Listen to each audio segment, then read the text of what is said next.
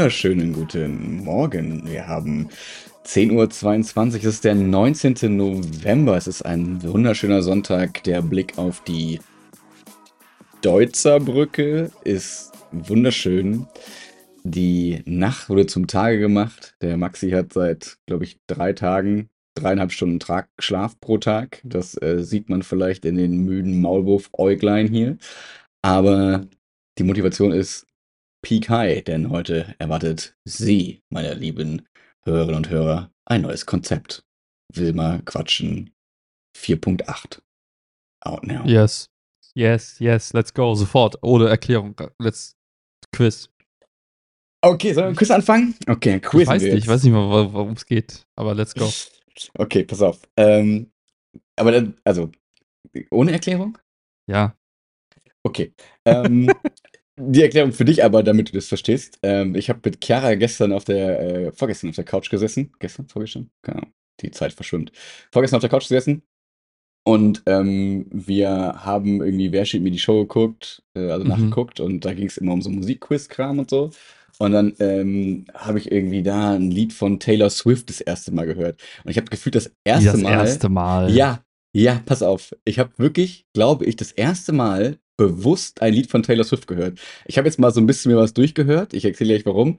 Ähm, und äh, ich, was ich kannte, ist Shake It Off. Das kannte ich.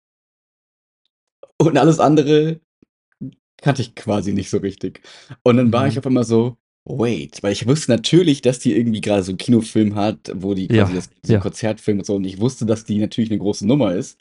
Aber ich kannte quasi kein Lied. Und da ich mhm. aber wusste, dass eine gute Freundin quasi äh, ein Big Swifty ist ähm, und ich dieses Lied äh, Anti-Hero quasi gehört habe und dachte, das ist Carly Ray Jepsen, meine große Liebe. Aber es war nicht Carly Ray Jepsen, sondern es war ähm, äh, Taylor Swift. Dann dachte ich, ich kann einfach noch mehr Pop für 16-jährige Mädels hören und bin glücklich damit. Wie schön.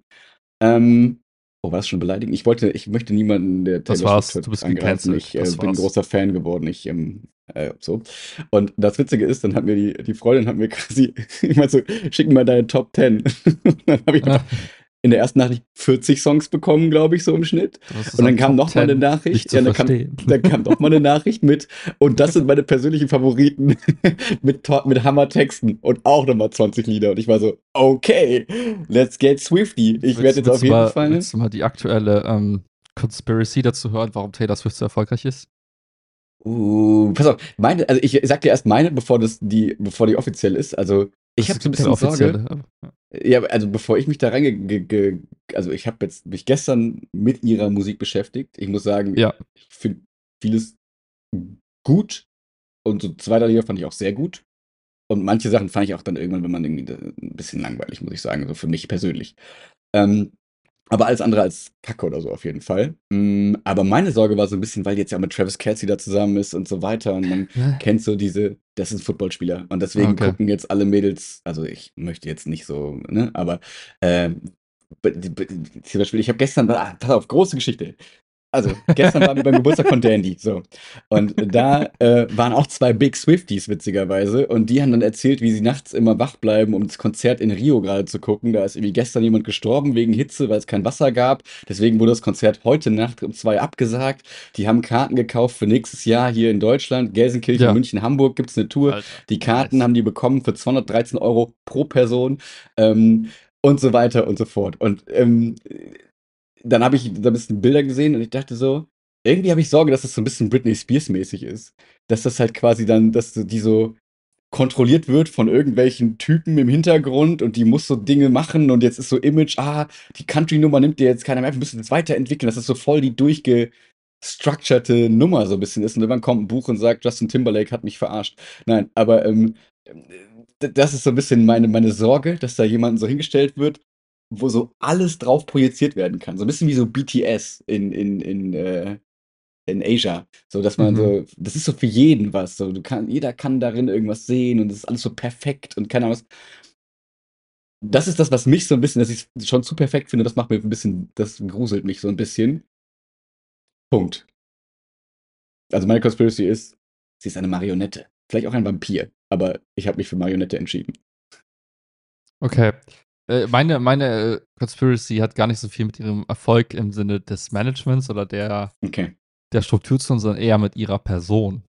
Und zwar sagt das Internet, das ist jetzt nicht meine Meinung, ähm, obwohl ich. Das Internet hat immer recht. Nee, ich finde das aber auch, äh, es hat, hat so, so, so, ein Stückchen Wahrheit im Kern auch ein bisschen. Ähm, Taylor Swift als Person ist, äh, ich glaube, gerade für weibliche Zuhörerinnen nicht eine, hat nicht diese Konkurrenz-Vibes. Wer hätte das? Also. So Rihanna hätte die Konkurrenz-Vibes, so nach dem Motto, das ist so eine, so eine Alpha-Frau, quasi so ein bisschen. Die ist eher so, eher so, verdammt, die ist irgendwie äh, ultra attraktiv und ähm, ist so eine, so eine Frau, die würde mich schlecht aussehen lassen. So, wenn ich mit der unterwegs wäre, würden alle nur die angucken und ich würde voll. Und ich glaube, Taylor ja, Swift hat eher so die Girl, so ein bisschen meinst du? Ja, eher so die, so. die uh, Girlfriend-Vibes, so mhm. eher die, die supportet, nicht die dich quasi in Schatten stellt. Und mhm. das ist so die, der Grund, warum, also das Internet sagt, viele Frauen finden Taylor Swift halt voll gut, weil die in mhm. ihr nicht diese Konkurrenz sehen, sondern eher eine gute Freundin. Und ähm, dachte ich mir so, okay, ja, juckt mich eigentlich nicht, was. und dann habe ich mir die gleiche Frage gestellt wie du, weil ich habe nämlich gelesen, sie ist jetzt Milliardärin. Sprich, sie hat quasi mit Musik und allem drumheran mehr Geld verdient als die meisten anderen Musiker ever. So. Mhm. Und dahinter steckt halt voll die Maschinerie. Ne? Also diese, die macht ja so Netflix-Specials, so Kinokonzerte, dass du ins Kino gehst, um ein Konzert zu hören, weil du ja nicht vor Ort sein kannst. Also, ich glaube, die kriegt das. Also, die Karte kostet 25 Euro und jeder zahlt das. Ja, kriegt das, das hin, was sich alle wünschen, nämlich, hey, du hast einfach äh, eine Künstlerin und du kannst quasi jegliches Format, was e, um die Kunst herum existiert, monetarisieren in irgendeiner Form. Das kriegt mhm. ihr halt übelst geil hin. So. Also ich glaube, alle anderen wären froh, wenn sie irgendwie die Hälfte davon hinbekommen würden. Ähm, mhm. Ja, jetzt weiß ich halt null, inwiefern sie das irgendwie super cool findet oder ob sie quasi im Keller versklavt wird und immer nur zu Konzerten rausgeholt wird. So, ob sie ein Roboter ist. Wer weiß, das wissen wir nicht. Und äh, wenn wir schon über Taylor Swift sprechen, ich muss kurz äh, was gestehen. Ich bin, äh, ich bin äh, ein aktiver Swifty-Supporter. Mm. Ich hm. schmuggle nämlich Hardware Swift Hardware. Nein, Spaß. Ich, also ich habe äh, auf der Arbeit äh, habe ich äh, einige Menschen, die äh, sehr, sehr krass äh, dieses neue Album feiern. Aha. Und es ist wohl so, du kannst dieses Album als CD, warum auch immer Menschen CDs ja. kaufen, in vielen Ländern nicht kaufen. Ah! Aber in Deutschland kannst du. Und irgendwann erhielt ich so Nachrichten in, in, im, im, Arbeitskontext, so, hey, kannst du mir Gefallen tun? Könnte ich was zu dir bestellen? Kannst du es mir dann schicken? Ich so, ja, klar, gar kein Ding. So. Aber äh, ich muss damit sagen, ich hatte quasi, ich habe nicht die CD selbst angefasst, aber ich habe das Paket, wo die CDs mm. drin waren, schon angefasst. Also bin ich der, bin ich einem Swifty da, quasi. Ich mm. bin Swift-Supporter. Ich unterstütze das. So. Nice. Ich weiß nicht, ob das ja, positiv oder negativ ist, aber das ist so meine Fall. kleine Hintergrundgeschichte. Auf jeden Fall, ja, weil ich habe jetzt witzigerweise, weil ich, ne, wie gesagt, vorgestern das mal so auf dem Schirm gehabt, dann irgendwie der, der Freundin geschrieben, dann gestern auf den Geburtstag so ging es nur darum. Und ich dachte mir so, in welcher Welt lebe ich eigentlich? Ich habe nichts mitbekommen. Ich dachte immer hier so, der neue, also ich, so nach Ed Sheeran kam für mich noch hier Dingsbums. Wie hieß der? Ähm, wie heißt der? Von, nicht von Us 5, nein, äh, hier von auch der Boyband, der jetzt hier so ähm, auch so für die Queer Community steht und der so ganz viel positive, hier Watermelon Sugar, äh, wie heißt der denn? Harry Styles. Ich komme gleich. Danke, korrekt. So, so die habe ich noch mitbekommen, so. ich alter Mann. Aber irgendwie hat Taylor Swift vor mir vorbeigegangen. Aber vielleicht, weil, wie du sagst, vielleicht, weil es wirklich einfach so absolut nicht meine Zielgruppe ist, sondern eher so dieses nette Girlfriend-Image, so ein bisschen wie du sagst. Und ich kann mir halt vorstellen, dass sie halt voll die gute Projektionsfläche für alles so ist, weil ich habe mir so die Texte so ein bisschen jetzt so durchgehört, so, ne? Und das ist halt wirklich so, also, also ich sag mal so, zum Beispiel bei Wildest Dreams. Natürlich habe ich mich äh, informiert. Mhm, mhm. Das ist übrigens noch nicht die Überleitung zu dem, was, also, das ist nicht das Thema, was ich vorbereitet habe. Ähm, da geht es wäre halt ich auch irgendwie, sehr enttäuscht, muss ich da sagen. geht's irgendwie so um so eine Beschreibung von so einem großen, gut aussehenden Mann, und- also Typen und irgendwie so, wie sie verliebt ist, so ein bisschen, was sie Tolles machen. Und dann sind sie im Wonderland und keine Ahnung. Also gefühlt, das ist alles so, so harmloses, nettes äh, Getexte irgendwie. Und da sind Mhm, wahrscheinlich auch mhm. total viele diepe Sachen dabei, die ich noch nicht auf dem Schirm habe. Also bitte köpft mich nicht und schneid mir die Beine ab, liebe Swift, Swiftos.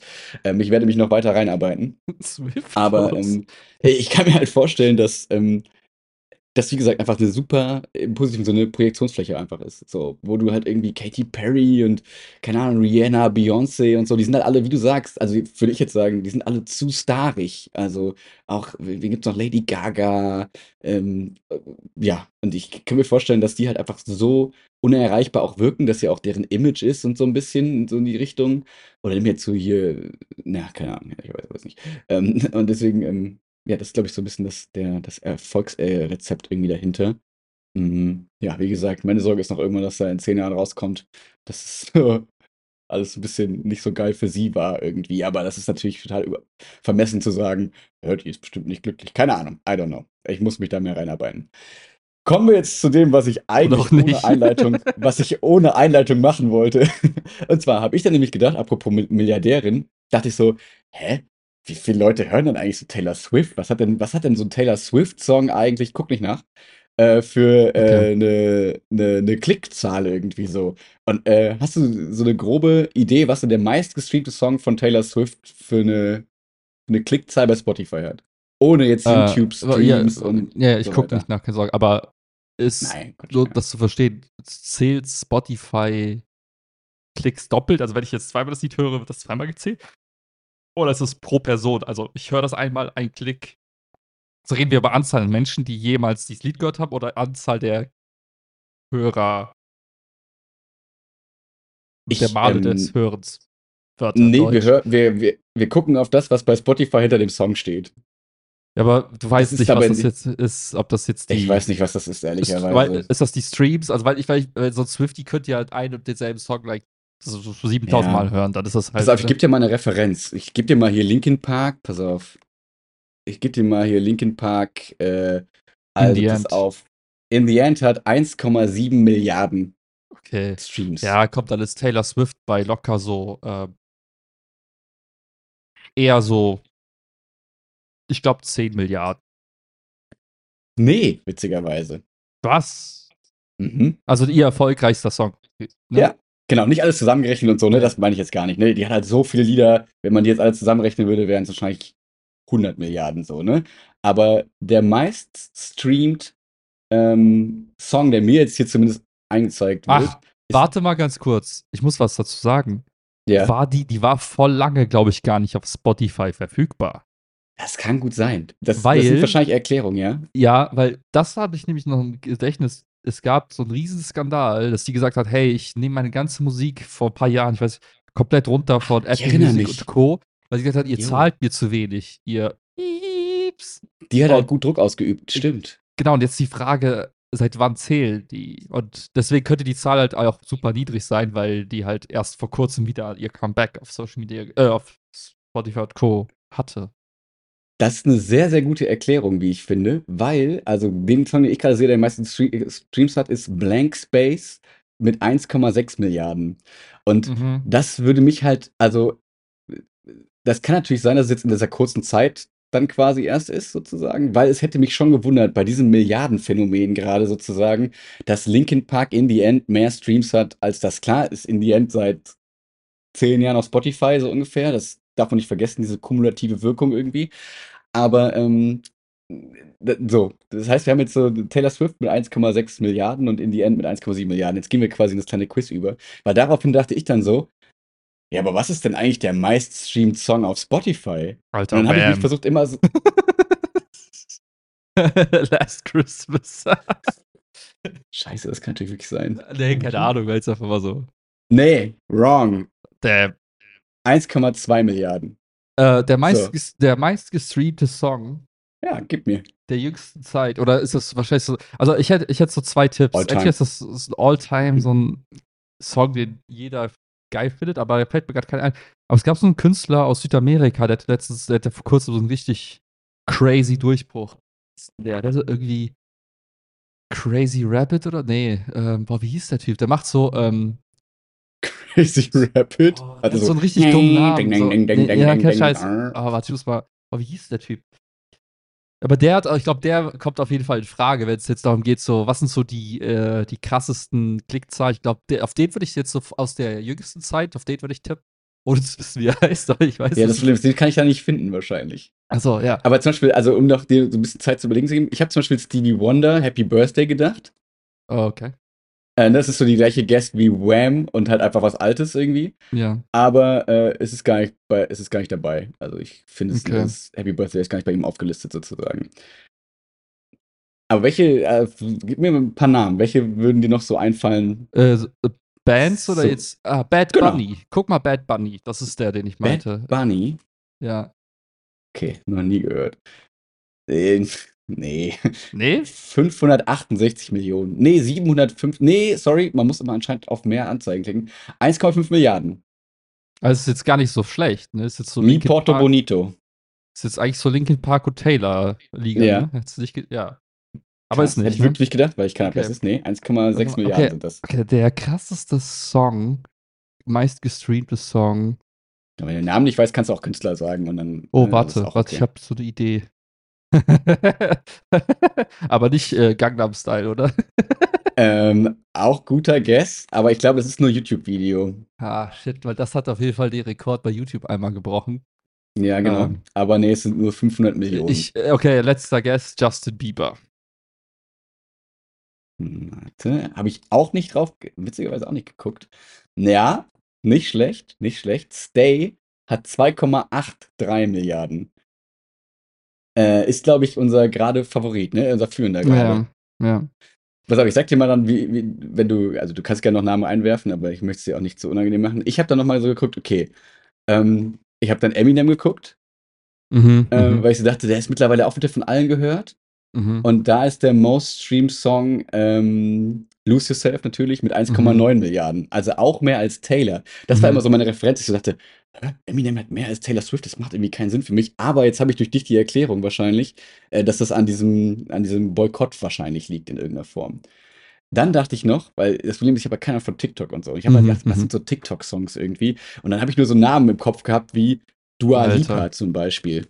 Ich weiß nicht, wer das ist. I don't know. Keine Ahnung, weißt wer nicht, wer. Dua Lipa ist? Nein, Mann, ich bin ein Warum? alter Mann. Was soll ich sagen? Okay. Sollen wir mal. Auf jeden äh, Fall. ja, sorry, mach weiter. Äh, Nee, auf jeden Fall hat die unendlich viele, also die hat echt krass viele Lieder mit über einer Milliarden Klicks. Und das Most Clicked ist Don't Start Now mit 2,4 Milliarden. mhm. Das war dann lange mein Best Guess in unserem kleinen Spiel. Ich habe Justin Bieber wirklich vergessen. Das ist wirklich gut, dass du da so schnell drauf gekommen bist. Aber ich habe jetzt gerade mal parallel ChatGPT gefragt und ich habe die Ja. Antwort. Pass auf, Weißt, bevor weißt du es schon? Also, Also, ich kann dir sagen, was mein höchster war. Also, ich Ah, habe okay, dann, das, okay. ich habe das Spiel, ich habe nicht nachgeguckt, weil Kara wollte immer nachgucken. Ich habe gesagt, nein, nein, wir müssen die nächsten Tage das Spiel spielen und gucken, ob das anfällt. oh, okay. Und meins war dann, mein Best Guess war dann, ähm, also ich dachte dann noch irgendwie Beyoncé, dachte ich wäre noch irgendwie im Rennen, habe ich gedacht. Ähm, so mit Halo, aber es ist auch nur 1,4 Milliarden. Und dann bin ich, das, was ich dir eben auch gesagt habe, natürlich auf Ed Sheeran gekommen. Und äh, Shape of You war dann das Beste, das ich bis jetzt hatte. Das war nämlich Ja. 3,68 Milliarden. Shape of You von Ed Sheeran. Aber was ich gerne nochmal, bevor du es mir spoilerst, nachgucken würde, wäre Harry Styles, weil der ist mir gerade eben erst Mm. eingefallen und ich dachte, der könnte noch krass sein. Aber As It Was hat nur 2,8 Milliarden tatsächlich. Guck mal, äh, The Weeknd. Ey, wer ist es? Ich kenne den nur vom? Super Bowl. Ich Moment. weiß überhaupt nicht, wer das Stopp. ist. Du kennst The Weeknd von damals, von Twig und Salajin. Da gab's den schon? Ja, da haben wir den als erstes Mal gehört. What? Das war mir nicht klar. Also Das Starboy war hat so- 2,8 Milliarden. Ja, Blinding Lights müsste irgendwie 3,7 haben. Ah, nee, 3,9 sogar. Jo. Ja, also, okay. Ja. Und das ist angeblich laut ChatGPT der, der Winner. Oh, das der, haben aber wir gehört, als es noch nicht cool war. Es Ach, war, krass, äh, da gab's den schon. Ja, das war, ich glaube, der Song, den wir das erste Mal gehört haben, war The Morning.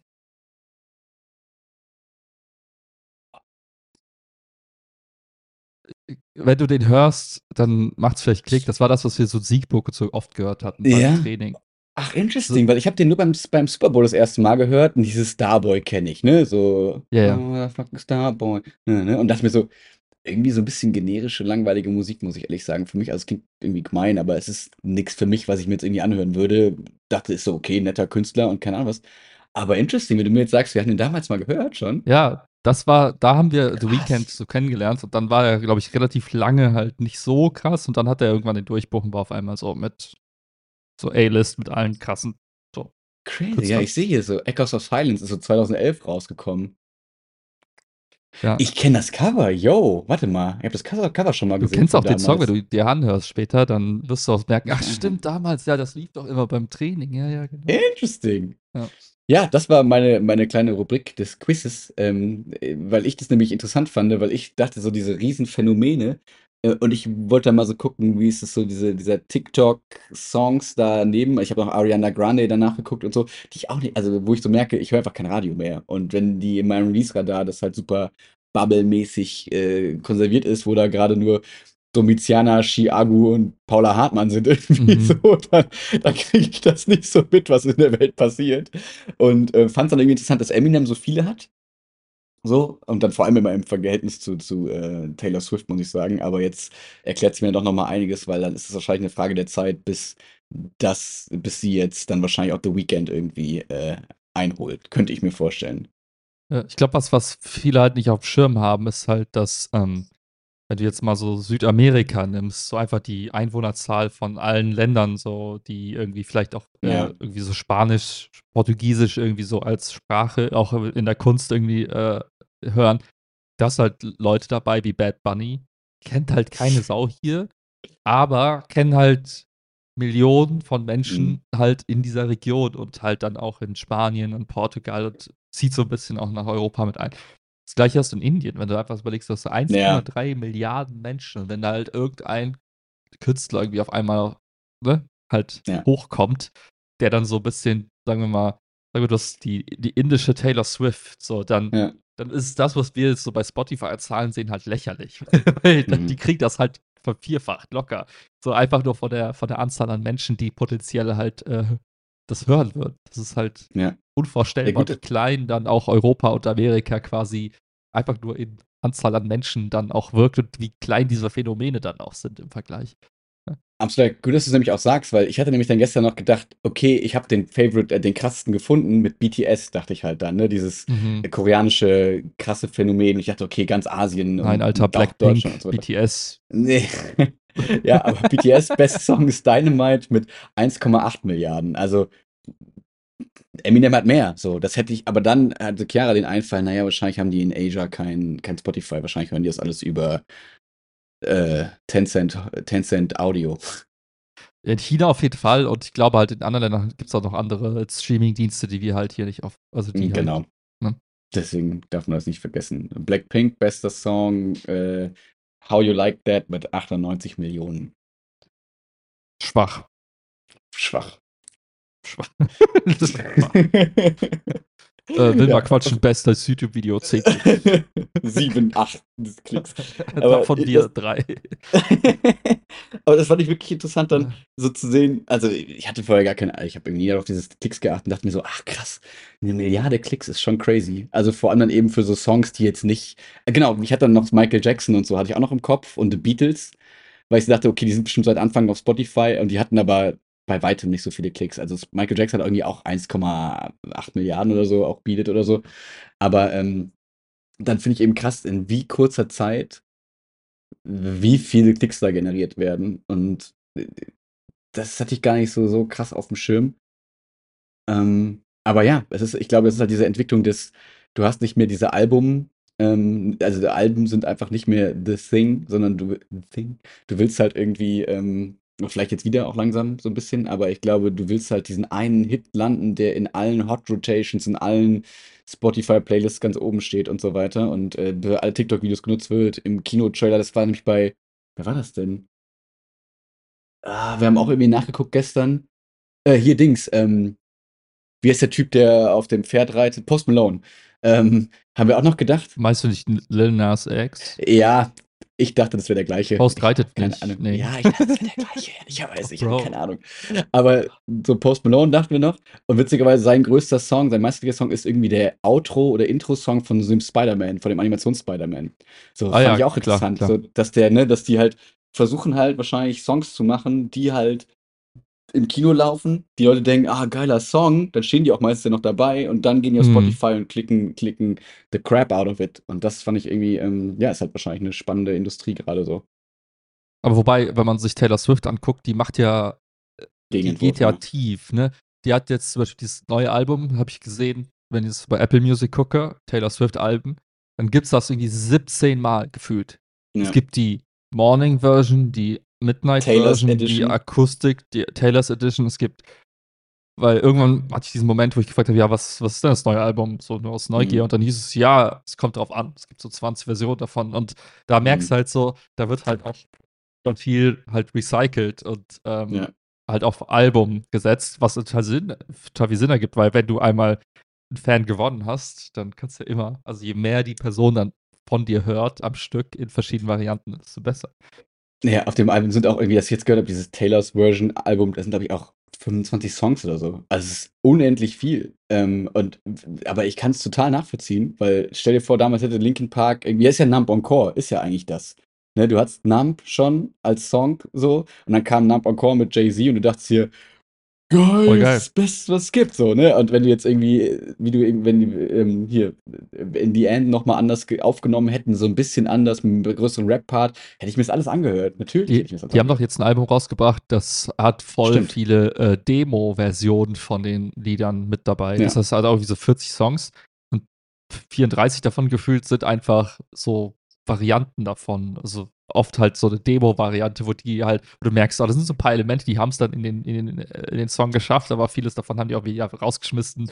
Und Ja. das ist eigentlich ganz cool, habe ich mir auch angehört, wo ich mir denke, ja, ist eigentlich nichts, nichts Neues, sondern eher so wie Ja. so eine Art, bei dem Film, so eine Art äh, Vorgeschichte zum Film. So Ja.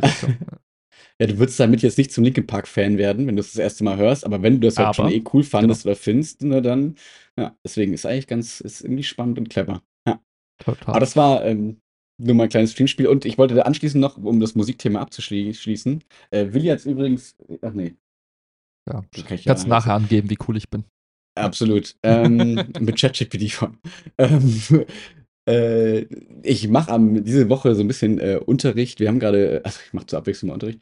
Ähm, wir haben äh, gerade das Thema Horelmann, der beschäftigt sich mit Jugendkrisen Mhm. und ähm, also so Entwicklungsaufgaben. Ne? Was müssen alle Jugendlichen machen? Die müssen sich Mhm. irgendwie binden und ablösen von ihrer Familie oder neue Menschen binden. Die müssen irgendwie lernen zu partizipieren in Politik und sonst weiter. Die müssen sich qualifizieren und die müssen konsumieren. So, also bewusst konsumieren quasi. Mhm. Ähm, das sind so die vier Entwicklungsaufgaben, die er aufgestellt hat. Und sagt so, es ist irgendwie Ent- Identitätsbildung ist immer eine Mischung aus oder eine, eine Balance zwischen Individuation und Mhm. Integration. Also du willst deine Individualentwicklung vorantreiben, aber musst dich auch irgendwie integrieren in die Gesellschaft. So. Also das sind so die Basics. Glaube ich, relativ harmlos, kann, braucht man nicht viel dran kritisieren. Okay. Und ähm, da kann man immer ganz gut Songs zu analysieren. Und ähm, das habe ich jetzt das erste Mal gemacht, äh, also mal geplant, weil natürlich viele Künstlerinnen und Künstler in ihren Songs genau diese Jugendkrisen quasi verarbeiten und sagen so, alle wollen, dass ich so bin wie das, aber ich will doch eigentlich nur so sein und so weiter. Und das war witzig, weil da habe ich mal so ein bisschen ähm, dann eben so runtergesammelt. Da ist das sowas wie Prinz Pi, Kraftklub macht da, hat da gute Sachen zu, von SDP gibt's was und so. Und äh, da wollte ich dich fragen, ob dir gerade noch was in den Kopf kommt, was ich dir noch reinwerfen kann, weil es mir natürlich auch viel Freude macht, denen einfach zehn Jahre alte Lieder von uns zu zeigen ähm, und deren leere Blicke zu sehen, wie sie einen so angucken. Petzer, es ist mega unangenehm, warum hören wir das gerade? Mhm. Aber geiler wäre natürlich, wenn du jetzt aktuelle Sachen hättest, ne? Also nicht Habe ich natürlich auch. Habe ich natürlich Okay. auch. Ich, wie gesagt, Kraftclub habe ich drin, das kennen die natürlich alles. Taylor Swift habe ich jetzt reingenommen. Kraftclub, ehrlich gesagt. Was ist Kraftclub? Niemand, stimmt. Niemand. Du hast absolut recht. Ja, kenne ich gar nicht. Nee, äh, boah, nee, fällt mir jetzt spontan gar nicht so nichts zu ein. Also, wenn ich irgendwie Okay. eine halbe Stunde nachdenke, bestimmt, aber jetzt so. Ja, wenn es dir einfällt, kannst du Bescheid sagen. Ich habe irgendwie geguckt. Ähm, Aber du weißt schon, dass Kraftclub äh, rechts ist, ne? nee. Steht hier, der Welt. Hm. Wenn die Welt das ja. schreibt, muss das stimmen. Springerpresse ist immer die beste Presse. Vorsicht, Vorsicht. Mhm. Nicht, dass Absolut. du, äh, äh, ne? Du weißt. Mhm. Absolut. Nee, aber coole Idee auf jeden Fall, das so ein bisschen zu äh, verbinden mit, mit Popkultur und ja. Das könnte witzig werden, genau. Aber gut. Ich dachte, du hast irgendwelche so, so weinende Rapper, die aus Amerika, die da irgendwie gut zu passen, aber wahrscheinlich verarbeiten die alle. Ja, bestimmt alle. ja. Philip Eminem, ich meine, der hat seine ganze Lebensgeschichte verarbeitet. Ja, ja, ich wollte erst, aber deswegen nehme ich, genau, genau, Mockingbird wollte ich erst nehmen oder so, aber so erstes Kind und so. Aber naja. Ja. Das ähm, von mir, aber wir haben ja so ein bisschen äh, eigentlich gesagt, dass wir, dass wir es witzig finden, wenn wir äh, uns so ein bisschen vorbereiten auf den Podcast ja. mal zur Abwechslung. Und ähm, da haben wir beide so ein kleines äh, Mini-Thema quasi rausgesucht, wo wir gesagt haben, so 10 Minuten. vorbereitet. Dann shoot, mein Bester. Ich dachte, du darfst anfangen. Hä, ich hab doch gerade die ganze Zeit. Ja, aber es, ja. Mh. Hm. Ich kann auch starten, wenn du willst. Ja, das macht mir gar nichts. Ja, ich ja, weiß nicht. Okay. Ich glaube, dein Thema ist spannender. Ich habe irgendwie so ein Gefühl. Warst so, so voller Energie. Ich will nicht, dass. Man hört jetzt eh keiner mehr zu, aber ich will nicht, dass wir die Chance vertun und dann mit meinem langweiligen Thema halt Leute noch verprellen. Ich weiß nicht, ehrlicherweise, weil ich habe wirklich was rausgesucht, wo ich dachte, ja, das wirst du halt nie Berührungspunkte mit haben, wahrscheinlich. Ähm, und zwar ist so, Emotionen. ja! Ähm, ah, wusste ich doch.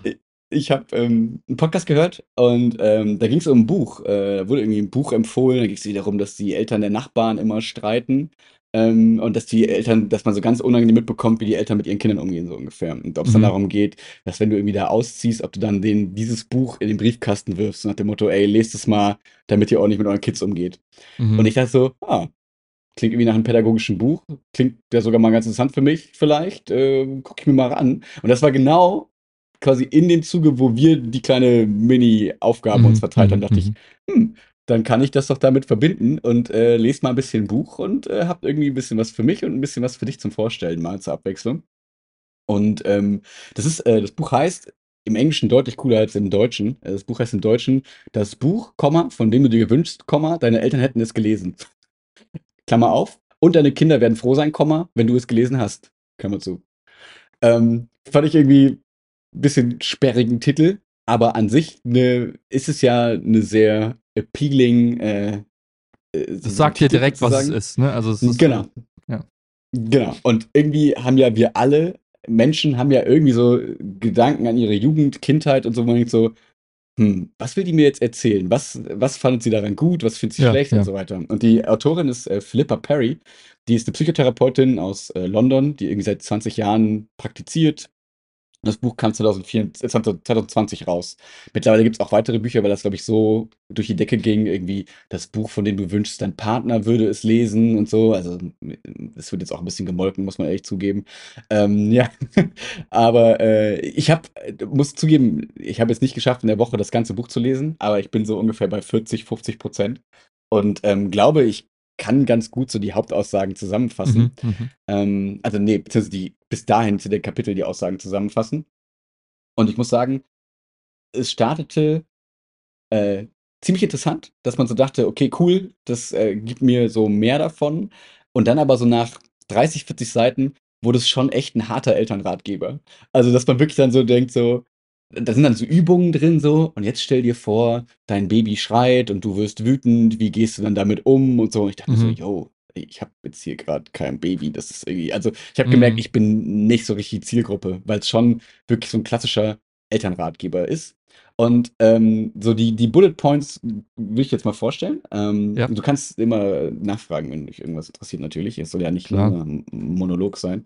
Ähm, so die eine der Grundaussagen war zum Beispiel, äh, dass wenn Kinder, äh, wenn denen nicht gut geht, wenn äh, die irgendwie traurig sind aus irgendeinem Grund und äh, ich konnte, sorry, nochmal kurz Einschub, ich konnte aus diesem Buch immer ganz gut was für meinen Schulalltag aber auch mitnehmen. Also ne, man okay. konnte immer sagen, okay, ich übertrage es jetzt nicht auf ein Kind, das ich habe, sondern einfach auf die Kinder, die ich in der Schule sehe, so ungefähr. Und da musste ich zum Beispiel an ähm, Notenbesprechungen denken, weil die Aussage ist quasi, Gefühle zu verbalisieren, weil Kinder ihre Gefühle oft nicht ausdrücken können. Das heißt im Prinzip, ne, da ist jetzt jemand vor dir und der tritt dann auf einmal dir vors Schienbein. Also passiert das nicht in der Schule so, aber ne, der irgendwie kommt was aus dem raus und du denkst, das passt gar nicht zu der Emotion, die er eigentlich hat. Weil das Kind vielleicht, ne, das ist die These dann von ihr, zu Hause nicht gelernt hat, Emotionen zu äußern und hat vielleicht nicht die Erlaubnis, quasi äh, Emotionen zu fühlen. Ähm, und da ist die Aufgabe des Erziehers sozusagen dann hinzugehen und versuchen, diese Gefühle zu verbalisieren, indem du dann sagst, ich sehe, du bist gerade traurig. So, wenn du merkst, das Kind weint. Und damit das Mhm. Kind lernt, ah, das ist eine Emotion, die ich habe, die ich haben darf. Und so erweitern sich quasi dann so diese, die Gefühlszustände, die ein Kind halt fühlen kann. Weil wenn du ihm Worte quasi für diese Begriffe, für diese Gefühle gibst, hilft das Kindern. Das fand ich ganz Mhm. spannend, weil, also es, bei allem, was ich jetzt sage, das ist nicht, das Rad wird neu erfunden, muss man wirklich sagen. Aber es ist eigentlich so Beratungskontext meets Family Life. Mhm. Mhm. Ähm, und weil das ist genau, was du in Beratung auch machst. Wenn dann jemand vor dir sitzt und dir sagt, hey, das so und so ist es, und du dann fragst du, ne, wie hat es sich angefühlt? Und wenn die Person dann sagt, keine Ahnung, dann sagst du, naja, aber für mich klingt das ziemlich traurig. Und dann sagst du, ja, vielleicht. Und dann versuchst du auf die Suche zu gehen, warum dieses Trauergefühl nicht da ist. So, ne? Mhm. Mhm. Und das entsteht häufig, dass Kühle, Kinder ihre Gefühle nicht äh, so verbalisieren können, weil Eltern, äh, also sie berichtet da viel aus ihrer, pra aus ihrer psychotherapeutischen ähm, Praxis sozusagen, über so Fallbeispiele ran, nütze ich ganz gut le lesen, weil Eltern oft hingehen und sagen, ähm, dass sie Kinder zur Verdrängung leiten oder zum Ablenken. Und das ist ein Killer für die Kommunikation von Gefühlen, habe ich mir hier aufgeschrieben, weil sie hat das ganz witziges Beispiel genannt, so wenn das, das Kind irgendwie hinfällt und sich das Knie aufschraubt. Dann Mhm. gibt es Eltern, die halt dann sowas sagen, also so Verdrängung, so nach dem Motto, sei tapfer, weine nicht, äh, das wird schon wieder. Oder Mhm. keine Ahnung was, also nach dem Motto, vergiss den Schmerz, hör auf zu weinen, lass uns weitermachen. Gar nicht böse gemeint, ne? Also es geht nicht darum, dass jetzt irgendwie das alles Rabeneltern sind. Und das, die andere Methode, die sie beobachtet hat, die nicht so richtig förderlich ist für die Kommunikation von Gefühlen, ist das Ablenken. Das hat sie genannt so, guck mal ein Eichhörnchen. Also das, wenn du sagst, wenn irgendwas Doofes passiert, du dann versuchst, das Kind möglichst schnell abzulenken. So, ah, guck mal hier, duzi, duzi, du, guck mal da, hi, ich mache lustige Ja, Grimassen ja. und so weiter. Was ja alles total nett gemeint ist von Eltern, aber was ja dem Kind unterbewusst vermitteln kann, du darfst nicht fühlen oder deine Gefühle interessieren mich nicht. Weil das Kind dann vielleicht traurig ist und es Schmerzen hat, aber wenn das Kind nicht lernt, das zu verbal- verbalisieren sozusagen, sondern immer nur abgelenkt wird, dann wird es auch im Zweifel im späteren Leben sich von Gefühlen ablenken und nicht diese verbalisieren können. Und das ist das, was ich in Schule viel beobachte. Ob das jetzt daher kommt, kann man natürlich, ne, wahrscheinlich ist eine These, dass es daher kommt, dass halt viele Menschen dann immer sagen, nein, nein, ich ist nix, ich muss ja wieder Leistung bringen und so sich so Glaubenssätze quasi ver, ver, Mhm. verfestigen Mhm. aus der Kindheit, ähm, dass du halt nicht fühlen darfst in irgendeiner Form. Gibt es bis dahin äh, Fragen?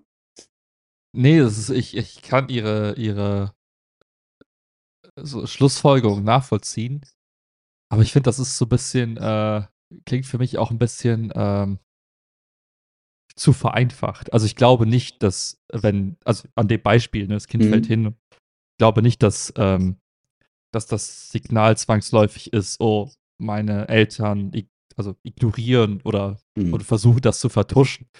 Für mich ist eher klar, oh ja, sie, sie fühlen das, also sie sehen, dass ich Schmerz empfinde und versuchen mir den Schmerz zu nehmen. Und ich weiß, ich würde halt jetzt nicht den, den direkten Sprung wagen und sagen, ja, das ist halt, das fördert zwangsläufig so eine, so eine Verdrängungs, Mhm.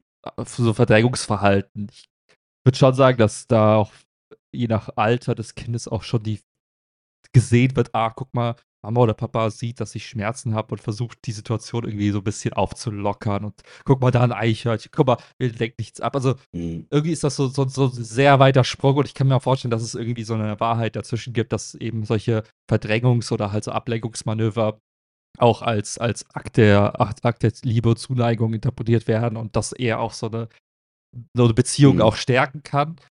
Und das sowas ja auch, also ich sagen, wenn man das, man kennt das ja aus Freundschaften, manchmal will man auch einfach nur, dass jemand einen kurz zum Lachen bringt, wenn es einem scheiße geht, einfach um so, so ein Mhm. bisschen so ein Ventil zu finden, um einfach mal den Klo Kopf irgendwie zu, frei zu machen, um dann Mhm. eben im nächsten Schritt zu verarbeiten, zu verdauen.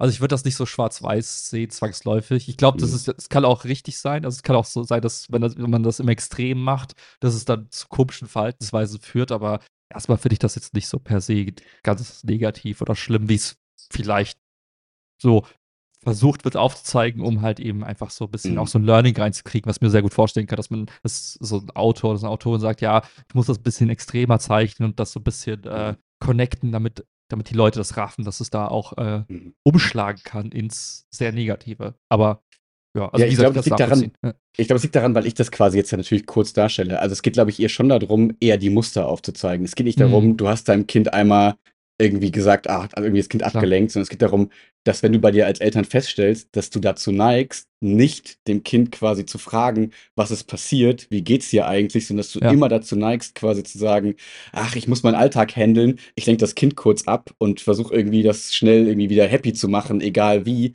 Wenn du dieses Muster erkennst, das kann eben schädlich sein. Ich glaube, es geht nicht um punktuelle Handlungen. Und ich glaube, okay. das, und das kann ich persönlich ganz gut nachvollziehen, das so als Eltern als Denkanschluss zu geben, beschäftige ich mich eigentlich wirklich mit dem Gefühl meines Kindes sozusagen? Oder ist das Kind Teil meines Alltags und es muss quasi, und wenn es mich jetzt stört durch seine, seinen Schmerz, seine Trauer oder irgendwas, dann versuche ich das schnell zu lösen, damit es weitergehen kann in meinem Leben. Oder denke ich so, oh, mein Kind hat was, ich muss jetzt mal dem die Aufmerksamkeit zuwenden und mich um es kümmern. Ich glaube, es geht mehr um das und weniger um, hm habe ich mein Kind mal einmal zu viel abgelenkt und deswegen kann es nicht irgendwie sprechen. Ich glaube, das geht so ein bisschen in diese Muster eher, so ein bisschen, könnt ihr mir vorstellen. Okay. Ähm, genau, in äh, diesem äh, Zuge ähm, kann man vielleicht so aufziehen, ähm, dass die wichtige Frage ist, weil, es, weil dieses Buch hier heißt, ne, du wünschst dir deine Eltern erst gelesen, dass, klar, dass dir klar wird, woher deine Emotionen kommen. Und da hat sie quasi die These, dass viele Gefühle, die wir fühlen, gar nicht zwingend unsere Gefühle sind, in der aktuellen Situation, sondern eher die Gefühle, die uns an irgendwas von früher sozusagen erinnern. Dieses klassische, ähm, zum Beispiel, du durftest, musstest immer deinen Teller auf, dein, dein, dein Essen aufessen und auf einmal hast du ein Kind und du merkst, wie du irgendwie sauer wirst oder wie das dich irgendwie nervt, wenn das Kind seinen Teller nicht, also das Essen nicht auf ist. Mhm. Und wenn du aber dann mhm. mal hingehen würdest und einen Schritt zurückgehst, merkst du, eigentlich ist mir das völlig egal. Aber irgendwie kommt dieses Gefühl quasi hoch. Und wenn du das feststellst, dass du dann eben mal sagst, hm, ich gehe mal auf die Suche nach dem Ursprung für das Gefühl, um im Zweifel Gefühle, die ich gar nicht haben will, auch nicht zu haben, sozusagen. Ja, da geht es nicht ja. darum, dass du nicht natürlich deinem Kind beibringen darfst, wenn du es selber von deinen Eltern mitbekommen hast, man isst seinen Teller auf, sondern es geht darum, wenn du merkst, ah, ich fühle gerade was, was ich gar nicht fühlen will, was gar nicht, was ich merke, was unpassend ist, aber ich hab's in mir und wo kommt es eigentlich her? Das ist bei, ne, kann bei zu so Beispiele, die mir ja. angefallen sind, wie zu spät kommen, äh, Pünktlichkeit, Verlässlichkeit, so Werte, die dir irgendwie mitgegeben werden. Du hast gemerkt, in der Kindheit war das was, was dir immer eingeprägt wurde. Und wenn du darüber nachdenkst, ist es dir eigentlich egal, aber irgendwie hast du das Gefühl trotzdem. Und das fand ich nachvollziehbar. Ich konnte mir jetzt, Problem ist, mein Gedächtnis ist zu schlecht. Ich kann mich an zu wenig Sachen erinnern, wo ich es jetzt irgendwie auf mich übertragen kann, großartig.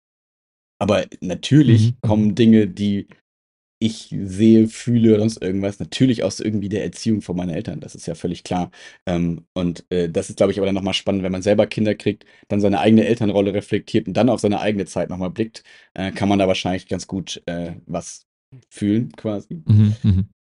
Ähm, genau, in dem Zuge, ne, habe ich eben schon gesagt, so ein bisschen das Tempo des Kindes berücksichtigen. Also, ne, das Kind, also du hast das Kind in die Welt gesetzt, so in der Regel freiwillig. Und ähm, dann geht es nicht darum, das Kind in dein Leben zu zwängen und dich deinem Rhythmus anzupassen, weil das Kind hat keine innere Uhr. Das kann nicht sagen, ah, ich äh, musste doch jetzt äh, gerade auf Toilette, jetzt äh, muss ich schnell machen, weil wir müssen jetzt so lange Auto fahren. Funktioniert halt nicht. Mhm. du musst halt Rücksicht nehmen auf dein Kind. Ähm, und jetzt noch zwei Punkte, dann habe ich's. Ähm, einmal, äh, das kommt zu dem Anfang so ein bisschen.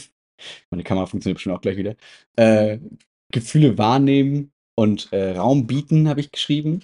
Weil es geht dann um eine Aussage ja. von einer Mutter, die sich ganz, ganz schlecht gefühlt hat. Nee, die, die, ja, die sich schlecht gefühlt hat, weil sie ihr Kind so angeschrien hat, weil das Kind gesagt hat, ich hasse meinen Bruder. So, die hat ein neues Geschwisterchen gekriegt, irgendwie einen kleinen, ja. einen kleinen Bruder quasi bekommen. Und das ist ein Phänomen, das wohl häufiger passiert. Das habe ich auch schon bei Freunden und Freundinnen mitbekommen, die Kinder kriegen, dass manche Kinder das natürlich nicht so super wahrnehmen, wenn sie nicht mehr die einzigen quasi sind. Und dann kann natürlich eine Mutter ja, hingehen, ja. was vielleicht auch so mein erster Impuls, weil ich so dachte, ey, du kannst ja nicht sagen, du hast deinen Bruder und ich möchte, dass mein Bruder, Bruder verschwindet eigentlich. Aber dann eben nicht hinzugehen und zu sagen, yo, das kannst du nicht sagen, das funktioniert nicht, so, du musst deinen Bruder mhm. lieben, so, und so, was, glaube ich, ja viele so in der ersten Reaktion quasi machen, obwohl sie ja natürlich, wenn man das so sagt, klingt es natürlich nicht clever, das zu machen, aber ich glaube, man macht das schnell.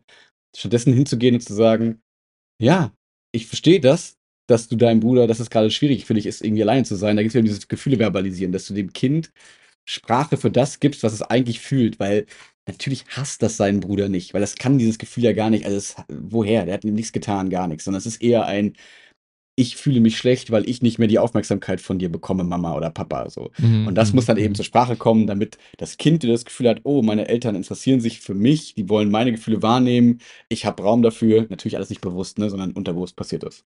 Ähm, und das fand ich eben nochmal nett. Und dann in dem Zuge, letzter Punkt, ähm, weil wenn es so viel um Gefühle wahrnehmen geht und viel so mhm. Reden und Feedback, dann neigen ja Menschen dazu, ich zum Beispiel auch, viel zu bewerten. Dass man dann eben so sagt, hey, voll toll, das ist ja, du hast es voll, voll gut gemacht, du bist die Beste in der Klasse, guck mal beim Ballett, die können alle nichts und du bist die Allertollste und keine Ahnung was.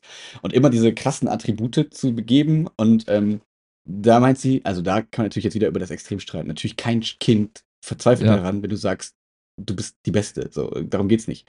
Es geht darum, wieder das Muster, wenn du quasi deinem Kind immer sagst, ähm, das, äh, das ist, das hast du gut gemacht, das hast du toll gemacht, du bist da toll und keine Ahnung was, oder du bist schlecht, auch in die andere Richtung. Sondern dass es mehr darum geht, das lernt man aber auch in allen möglichen, wie soll ich sagen, so Lehrerfortbildung, dass es immer darum geht, eher die Leistung und den Prozess sozusagen in den Vordergrund zu rücken. Also statt zu sagen, du bist ein guter Beobachter, zum Beispiel sagen, ich bewundere, mit welcher Aufmerksamkeit du das und das beobachtet hast. So, dass man so ne, von sich ausgeht, so ich finde das toll, wie du das äh, irgendwie, ich äh, sehe, wie ehrgeizig du für diese Note gearbeitet hast, anstatt zu sagen, das ist eine tolle Note. Weil das Kind dann mehr lernt, nicht zu sagen, ich muss immer toll sein für meine Eltern. Das ist das, was ich gerade in Schule ganz viel beobachte. So, aber irgendwie, meine Brüder machen nur Probleme. Wenn ich keine Einsen nach Hause bringe, ist das ein Problem. Dann bin ich auch das Problem. Aber wenn du halt natürlich deinem Kind von Anfang mitgibst, es geht mehr um die Prozesse, es geht mehr um die, die Dinge, die es irgendwie quasi tut und nicht um die Ergebnisse, ähm, dann verfestigen sich ganz andere sprachliche Muster in dem Kind im Zweifel. Und das fand mhm. ich irgendwie auch ganz nett, gerade als Lehrer, weil man dazu dazu neigt zu sagen, ähm, so beim Volleyball, Volleyball AG, ich werfe nur um mich mit mega, voll stark, super toll, super gut, was auch, glaube ich, im sportlichen Kontext auch irgendwie in Ordnung ist. Aber dann vielleicht nach der AG nochmal hinzugehen, zu sagen, hey, ich habe gesehen, du hast irgendwie deine Aufgaben auf deinen Aufschlägen geübt, voll cool, wie sich das irgendwie auszahlt. Das ist, glaube ich, hat viel mehr Gehalt, dieser Satz, als voll gut heute. So. Und das, glaube ich, kann man sich gerade in so Eltern- und Lehrerkontexten, glaube ich, mal ganz gut noch so als praktischen Rat irgendwie mitnehmen. Weil, ja, ist auch nichts Neues, aber fand ich irgendwie nett, nochmal so zu lesen. Genau. Und dann gab es noch ein riesengroßes Kapitel über Schwangerschaft. Und dann habe ich viel über Schwangerschaft gelesen. Und dann dachte ich, hm. ich glaube, das Buch lese ich irgendwann nochmal, wenn ich ein Kind habe. wenn du schwanger bist. Ja. Wenn ich schwanger bin, genau. Ja.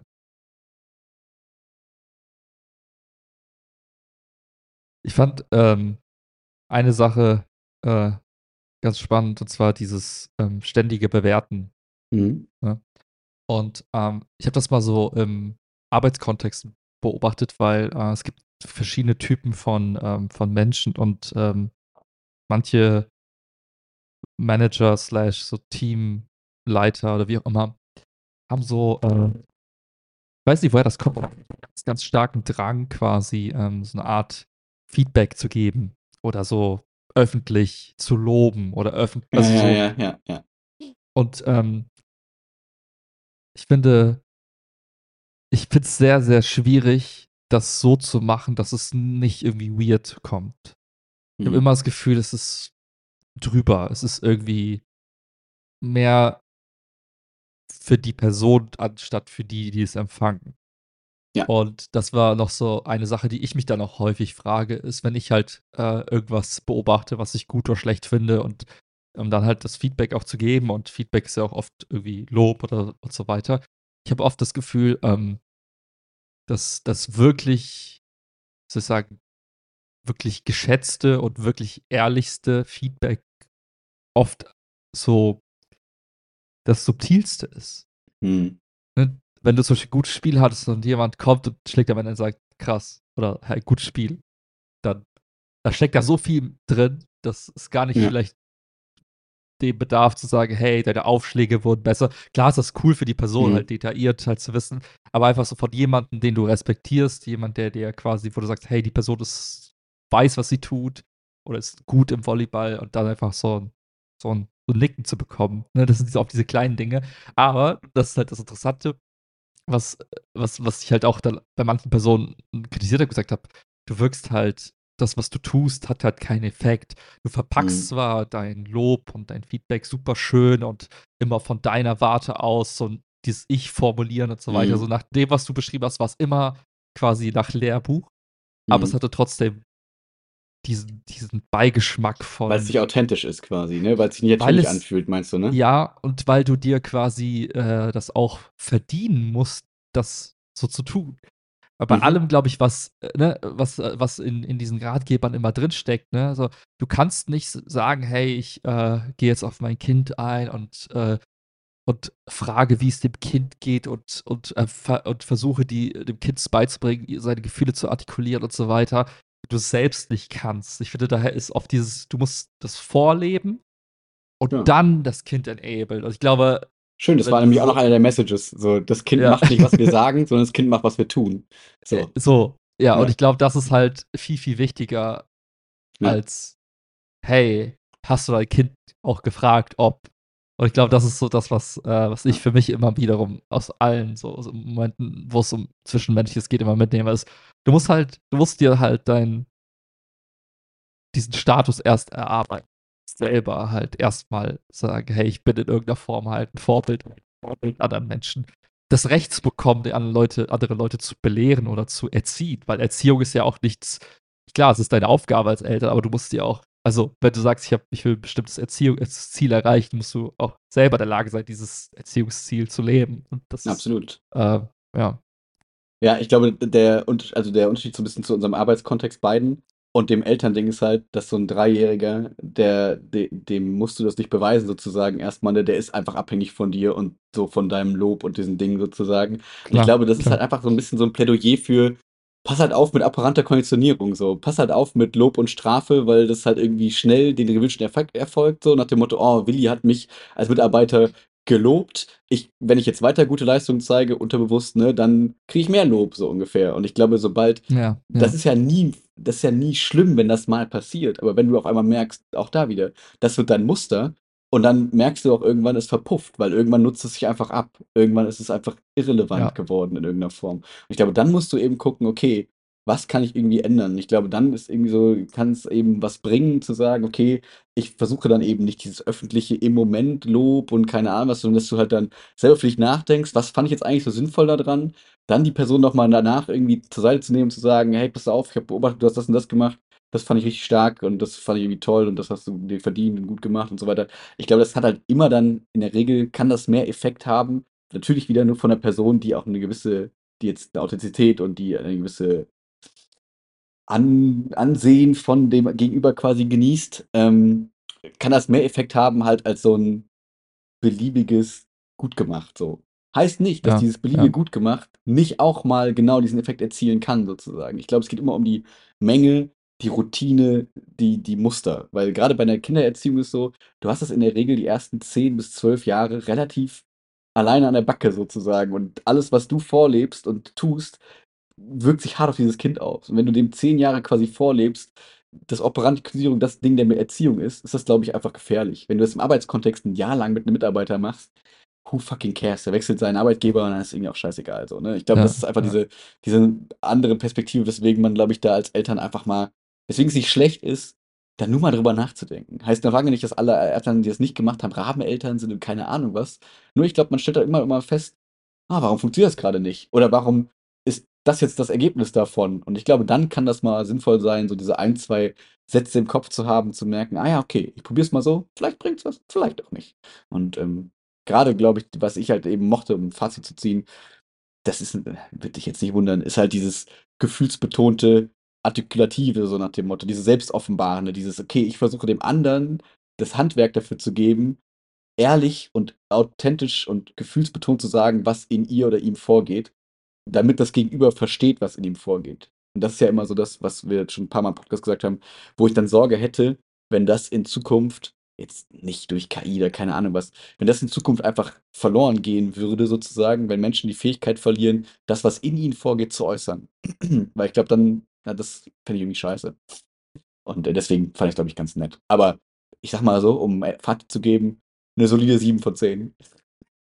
Als Nicht-Eltern. Als Nicht-Eltern. Ich glaube, wenn man Eltern ist, ist es anders, weil da hast du wirklich ganz coole Übungen drin und vor allem, wenn du als Eltern gerade Themen hast und dir denkst, ah, warum, was kann ich dagegen tun? Dann sind da, glaube ich, coole Übungen drin. Aber wenn du halt so ein Ja. bisschen Ahnung von Beratung hast und so ein bisschen in dem Kontext bist, es erfindet die Welt nicht neu. Das muss man eben auch sagen. Hm, hm. Aber es ist ein cooler Buchtitel und catcht auf jeden Fall. Mhm. Sehr cool. Nice. Wieder was gelernt. Wieder ein bisschen schlauer geworden. Yes. Was sagst du, was ist dein Fazit zu dieser, zu dieser neuen, diesem neuen Format? Ach, mir hat das Spaß gemacht, muss ich sagen, in Ja. der Woche. Also ich muss auch zugeben, es war eine der stressigsten Wochen meines Lebens, glaube ich. Keine Ahnung so richtig warum. Jetzt nicht, nicht deswegen, auf gar keinen Fall deswegen. Aber es gab so komische Schulsachen, Termine, Konferenzen und E-Mails, die genervt haben. Also viel, Hm. viel Nerviges gerade so in Schule. Ähm, aber nur auf Lehrerseite, interessanterweise gar nicht jetzt mit den Schülerinnen und Schülern. Ähm, und das hat mich so hart gestresst, dass das dann, wie damals, als wir im Podcast quasi ins, aus dem Leben gestampft haben im Ref, äh, dass ich dann so dachte, hey cool, ich kann aber hier irgendwas machen, worauf ich mich freue, das irgendwie Mhm. am Montag dem Willi zu erzählen. Und dann hat man irgendwie so nette Gedanken daran und so. Das war irgendwie, deswegen, ich mochte das. Und habe mich null zusätzlich cool. gestresst, so, weil ich auch genauso Ja, wusste, ja. ich kann hier reinkommen und sagen, keine Ahnung, ich halte dir schnell einen Impulsvortrag über Hohlmanns Jugendphasen oder so, keine Ahnung, was das ich auch machen können. Aber ich wollte ja ein bisschen was anderes quasi mal machen und das war, fand ich ganz witzig. Aber mir, mein, mein Ansatz war ähnlich, dass ich gesagt habe, okay, was kann ich äh, vorbereiten, wor- worauf was irgendwie interessant ist, was vielleicht auch äh, Nutzen hat für mindestens dich, vielleicht auch für die anderen, die jetzt noch zuhören. Und was auch für mich irgendwie nicht, äh, weiß ich nicht, bedeutet, ich erfinde jetzt irgendwie mich selbst neu und, und suche irgendwo nach, nach irgendwas, was vielleicht spannend ist. Ähm, deswegen habe ich gedacht, ich äh, so, so geil, das Bild friert gerade immer ein. Ja. Das seht ihr ne, auf YouTube vielleicht äh, in den lustigsten Momenten. Jetzt hast du gerade den, den Mund. Äh, hast du gesehen, ja. Okay. Äh, naja, jedenfalls, was, was habe ich gemacht? Ich habe ähm, aus, aus einem Projekt, was ich parallel jetzt gerade äh, noch mache, äh, da geht es im Wesentlichen darum, äh, also meine Aufgabe jetzt für mich selber ist es, das Thema Haus komplett zu verstehen Mhm. und mich selbst in die Lage zu versetzen, das mir selber und anderen so zu erklären, dass jemand, der nicht, weiß nicht, 30 Stunden recherchiert und sich versucht in technische Themen wie, weiß ich nicht, Heizungen, Solar und so weiter einzufinden, trotzdem versteht, hey, warte mal, wenn ich an mein eigenes Haus denke, wo ich vielleicht jetzt drin wohne oder zukünftig wohnen möchte, was muss ich eigentlich so an, an Grundverständnis mitbringen, damit ich mich durch diesen Wust an Entscheidungen navigieren kann. Und wie ich selber finde, ist es echt, echt tricky. Und deswegen verstehe ich auch, wieso die meisten sagen, hey, es ist einfach irgendwie so ein Thema, kein Plan, lass irgendwen kommen, dem ich vertraue, der das für mich entscheidet. So ein bisschen wie, ich habe keine Lust, mich damit zu beschäftigen, mir einen Computer zusammenzustellen. Ich kaufe einfach was, wo ich sage, das funktioniert. Da weiß ich, es gibt genug Menschen, für die das funktioniert. Also kaufe ich das gleiche Ende. Ich will nicht, ich kann, ich habe Mhm. keine Ahnung von GPUs, CPUs, RAM, was weiß ich. Und ähnlich ist es beim Haus. Und äh, Aber kurz, ich einhaken ist, darf, ja, geht es um ähm, Hausbau, Hauskauf, Renovierung? Geht es um diesen Nachhaltigkeitsaspekt jetzt? Also, wenn ich es gerade rausgehört habe, geht es um, ich versuche jetzt diese ganzen Vorgaben zu verstehen und versuche, wenn ich jetzt mein Haus angucke, keine Ahnung, 1980 gebaut, I don't know, was muss ich tun? So ein bisschen in die Richtung? Auch, ja. Es geht sowohl um den Fall, ich möchte jetzt quasi heute ein Haus bauen. Was muss ich quasi, also was sollte ich da auswählen? Ne? Also was ist quasi budgettechnisch geil, was ist technisch geil und was ist so der aktuellste heiße Scheiß? Wie würde man heute quasi ein Haus bauen, wenn man jetzt alles zur Verfügung hätte? Am Versus, besten mit dichten Rohren, habe ich so als Idee. ja, zum Beispiel. Was, oder was ist, wenn ich jetzt äh, eben keine Möglichkeit habe, ein Haus neu zu bauen, sondern ich kaufe ein bestehendes Haus, aber möchte das vielleicht upgraden und so weiter. Und das ist halt so die, die ultimative, komplexe Frage, wie ich finde. Ähm, und da bin ich quasi an einem ich gar Stand nicht für mich, gedacht. dass, dass ich auch nicht. Aber je mehr ich mich beschäftige, desto mehr verstehe ich, wieso, ähm, wieso es so schwierig ist und wieso es künstlich auch schwierig gemacht wird, wie ich finde. Ähm, und das ist so ein bisschen der Themenblock, den ich, äh, Mhm. den, den ich äh, heute quasi mir selber auferlegt habe. Wie gesagt, mit der Intention, vielleicht ist es spannend, aber auch um, um mal zu üben für eine Viertelstunde, das Thema mal zu erklären, weil am Ende des Tages, wenn du, egal ob du einen Blogseite, einen Blogartikel schreibst oder eine Website schreibst, es muss ja irgendwie verständlich sein und Sinn irgendwie stiften. Und ich habe da für mich so verschiedene Ebenen einfach äh, rausgesucht, über die ich selber gerade nachdenke und die vielleicht auch so das Thema so ein bisschen äh, weniger komplex äh, machen. Ähm, okay. Das ist das so als, als, als Grundidee. Vielleicht hast du ja auch, wenn du an das Thema denkst, irgendwie selber irgendwie Tee, also so Fragen oder irgendwas, dann kann ich das vielleicht auch mit, mit, mit direkt versuchen zu beantworten. Ich melde mich Äh, dann einfach, dann kannst du mich dran nehmen, wenn es dir passt. Okay, perfekt. Ähm, Wundere okay, übrigens cool. nicht, das ist nur diese Continuity-Kamera, die sich unterbricht. Ich höre dich alles, Internet funktioniert, Okay. also ignoriere, wenn mein Bild einfriert. I don't know, warum Perfekt, nicht. okay. Gerade.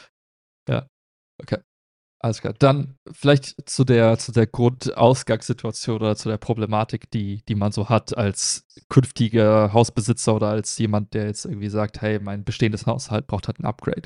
Äh, wie, wieso überhaupt der Paid, wieso der Need oder wie, wie kommt man überhaupt auf das Thema?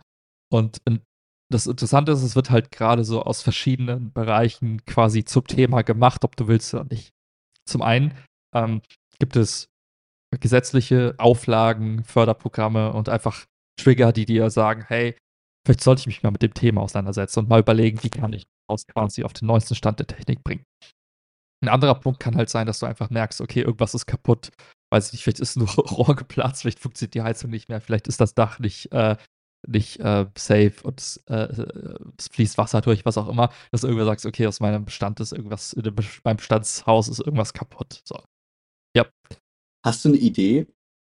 Ähm, also irgendwie beschäftigt mich sehr viel damit, weil das, wie du sagst, ne, weil die Gesetze und so weiter gerade kommen. Ja. Gibt es da irgendwie so Zahlen oder so ein Gefühl, wann Menschen denn früher so drüber nach, weil man musste ja Häuser immer irgendwann mal upgraden sozusagen. Und ich frage Mhm. mich gerade, sind die Zyklen kleiner geworden oder sind wir gerade quasi einfach am Ende von so einem Zyklus? Weil wenn man sagt, so alle 20 Jahre muss das Au- Haus irgendwie overhauled werden, so ein bisschen.